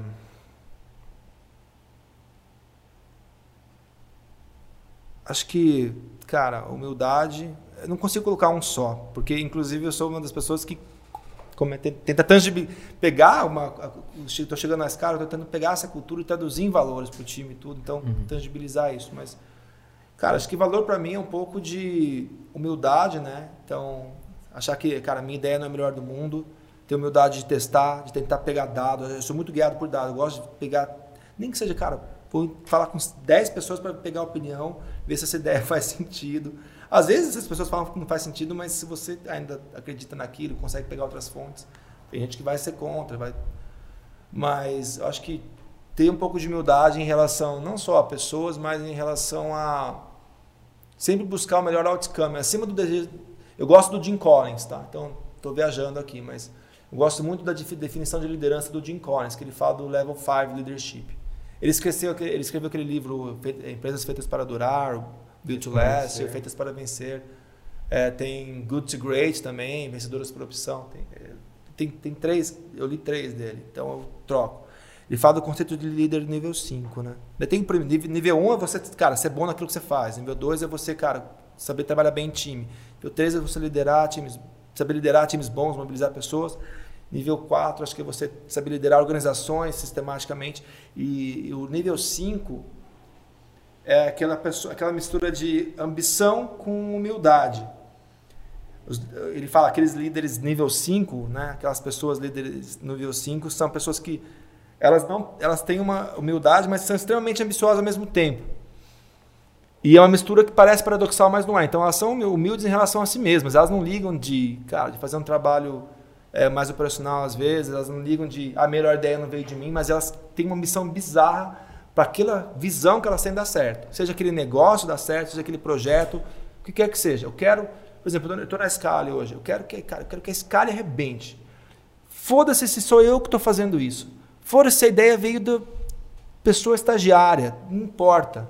Eu quero que venha, que dê certo, não necessariamente só ligado a mim. Porque se aquilo der certo, por, também por reflexo vai dar certo para mim, mas e não é aquela coisa pelo status ou pelo tem que vir de mim, porque isso daí você acaba fechando portas e tirando as opções. Então acho que essa mistura de humildade com ambição que casa no level 5 leadership do Jim Collins é uma definição que, eu, que hoje é a que ressoa melhor, ressona melhor comigo. Cara, foi um prazerzaço ter você, com você, ter você aqui com a gente. Prazer é meu. É, a gente teve acabamos perdendo contato e putz, recentemente, né, a gente o André tem mais contato contigo, eu sim, acho que, sim. que não perdeu tanto que nem eu, porque a gente estudou pouco tempo junto. É né? que ele uhum. se escondeu em Curitiba, porque ele gosta muito de lá. Né? Ele ficou um bom tempo. Desde o casamento dele a gente tinha ficado sem se falar. Você tá confabulado com a Thalita, a esposa e... desse. e eu acho que, cara, eu vou dizer assim, ter essa. É, pra, é, pra mim é um prazer enorme escutar de você, poder fazer essas perguntas, aprender contigo, tá aqui é, e trazer isso para a galera que está escutando a gente hoje, que não é inacessível.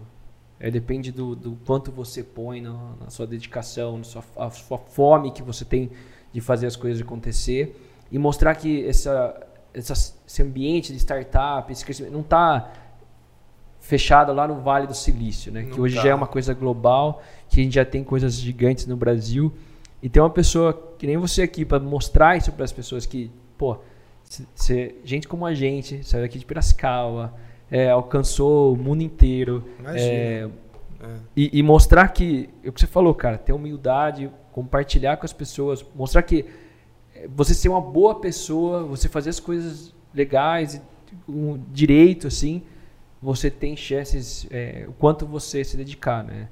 E isso é fantástico. Eu fico super lisonjeado de ter você aqui com a gente, retomar essa, essa conexão contigo, Total, saber mais da total. sua vida. Cara, tô bem feliz. É, e eu também quero agradecer e porque eu sei que é, é bem desafiador conseguir a agenda do, do Zé aqui, né? Sim. Imagina. E cara, e assim, grande parte do que você falou aqui foram coisas que eu também não sabia, por- porque cada um estava seguindo sua vida nesse tempo. E, e para mim, saber de tudo isso, primeiro, é saber que, é lembrar que o, o meu melhor amigo da época de, de escola, de infância tudo mais, e sabendo em- da maneira como você vivia, como você foi criado, educado pelos seus pais, tudo que a gente vivia. A gente tinha banda junto. A gente passou pela fase né, de formação de caráter junto, É, né, cara? totalmente Que é junto. Coisa dos 10 aos 20. E cara, assim, é, eu não, não poderia esperar menos, assim. Muito pelo contrário, foi, foi muito além e acho que tem muito mais por vir, né? Tipo, o cara, o cara que você se tornou, é, tipo, você é o cara que me dá orgulho, eu tenho orgulho de falar de é quem você se tornou, o que você faz, de estar aqui e, e cara, e levar isso aqui pra frente e, conectar você, me conectar e estar junto aí do que a gente puder fazer junto. Não, pessoal, fico, fico extremamente eh, sem palavras, assim. É, de novo, é, é, são algumas coisas que funcionaram para mim que eu acredito. Eu espero que possa ressonar com, com, com algumas pessoas, com, que possa inspirar algumas pessoas. Eu acho que eu gostei também do que Puta, cara, a gente era. É ainda, né, irmão? Mas a gente passou pelaquela fase, cara, era todo dia, praticamente, ali junto. No telefone, às vezes, É, né? reclamando de todo mundo, falando bem, cara, rindo, chorando, né, xingando, Pondo apelido nas pessoas. pondo apelido, das, você que era rei de colocar apelido. Mas o que, o que o Marcelo falou, eu gostei muito, assim, não tá longe, sabe? E de novo, eu, eu nunca pensei, por mais que eu colocasse objetivo, nunca pensei, caramba, eu vou... hoje eu estou investindo em algumas startups ali e, cara, o- uma delas é estar na, na- nas, acho que top 20 por horas de virar unicórnio e tudo. Porque, cara, era um pessoal que eu conheci, que eu acreditava, trabalharam comigo, eles até mudaram a ideia, de, o segmento é o mesmo, tudo, mas pivotaram o negócio, é, porque pessoas que eu acreditava, assim, é muito pautado em pessoas. E nunca foi tão acessível. Pô, gente, sabe, imagina 50 anos atrás, você não tinha internet, você não tinha, você tinha que ir na biblioteca pegar livro. Nunca foi tão acessível. É que eu- talvez, cara, não vou fazer Harvard, mas pega o que tiver na internet, pega artigo, vídeo de pessoas incríveis. Nunca foi mais fácil. Então não precisa de muito. Não tô falando para você, caramba, virar um Mulher Maravilha, Super-Homem, cara, tem que fazer Harvard, senão não vou virar um um bilhão. Cara, teve um cara que fez que fez faculdade comigo, o Arthur, não, o, o, o Vitor Lazarte. Nem sei se ele lembra de mim, é porque na Poli entrava é, todas as engenharias junto, né? Meu, os caras montaram uma empresa, eles eram super inteligentes, sempre, ele sempre foi assim. Ele até era meio um cara meio diferente assim, mas diferente eu digo, meio crica assim. Ele monta, eles montam- cara, ele e o irmão começaram a fazer game de celular na, na- e assim, os cara, o cara fez poli tudo, mas ele não usou nada, que, pra- pouquíssima coisa que ele aprendeu na poli. Provavelmente ele aprendeu sozinho, eles aprenderam sozinhos. Começaram a fazer game de celular na casa deles. Ele e o irmão, depois que eles voltaram, se formaram na faculdade. Ele e o Arthur. É, eu estava lendo sobre ele esses dias de novo, uma, uma atualização ali. Cara, estudaram na, na faculdade comigo tudo. Eles montaram uma empresa que chamava TFG, de fase de games. Eles tinham aquele Sniper 3D, aquele Tennis Clash, eu acho que é. Hoje eles mudaram o nome, é Wildlife Studios. Cara, a empresa parece estar avaliada em 3 bi. Já dava lucro essa empresa fazia tempo. Eles só, eles só, eles só pegaram aporte para pegar pessoas no board que, que- Cara, pessoas incríveis no board para ajudar eles a direcionar o negócio, mas cada um tem 40% do negócio ainda. Nossa. E a empresa vale 3 bi de dólares, ou seja, ca- cada um dos dois é- tem mais de um bi de dólar ali. Tem, vale mais de um bi de dólar. Cara, isso é super. Meu, era um cara que tava lá do meu lado. né? Grande coisa, uma pessoa. E até hoje é uma pessoa normal. Foda-se o 3 bi de dólar, mas qualquer um pode fazer isso em teoria. Qualquer um, não é porque o cara fez pólio. Porque o cara começou a fazer game na- em 2011, quando ninguém pensava em fazer isso. E, e não precisa virar um bi de dólar. Cara, pode ser um milhão de reais. Pode ser 10 mil, o que for para você, mas é só você. Você tem que começar. Não adianta você ficar sentado com o braço cruzado. É, se é o que você quer, se tem ambição, que que você, qual que é o próximo passo? Né? O que, que você pode fazer para tangibilizar? Para ter uma vida melhor, para ficar feliz, fazer algo que você gosta, para ganhar um pouco melhor, seja por que for, para deixar seu marido orgulhoso, sua esposa orgulhosa, sei lá. É... Cara, tem muita gente tá, que se formou, está trabalhando na, numa empresa normal, está feliz pra caramba. Acho que assim, tem que ver o que. Mas a gente tem direito de buscar o que faz a gente feliz, de buscar alguma coisa que você queira, não ter vergonha de ter ambição. Você pode ter ambição e ser humilde ao mesmo tempo. É, e tô, não estou falando de mim, tá? Estou falando de pessoas que me inspiram também. E nunca foi mais fácil, eu acho, sabe? É só querer, basicamente. Tem que ter o mínimo, tá bom, tem que ter um celular com internet tudo, mas acho que a maioria das pessoas consegue ter isso já. Tomara que no futuro todo mundo possa ter, mas acho que os tempos, assim, o acesso à informação é uma coisa valiosíssima.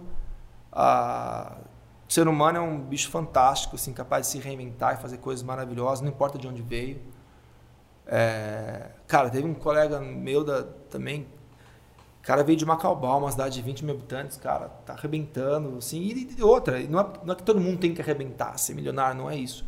Mas cada um tem a sua ambição, acho que tem todo o direito de buscar ela, fazer acontecer e pedir ajuda quando for necessário. Eu não tenho uhum. vergonha nenhuma de pedir ajuda, até hoje eu peço, eu encho o saco das pessoas, eu falo, ó, oh, é importante para mim, me ajuda aqui, ó, quero, digo para pessoa que eu admiro, ó, tem cinco minutos, eu quero ver o que você pensa de tal coisa. Pô, vai atrás, assim, não tenha vergonha.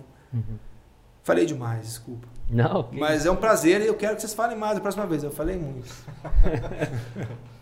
Não, tem bastante. E, e é uma honra poder compartilhar um pouquinho. Legal, cara. Um prazerzão, então. Vamos, vamos encerrar por hoje. Valeu. Ah, valeu, valeu, gente. pessoal. Até mais.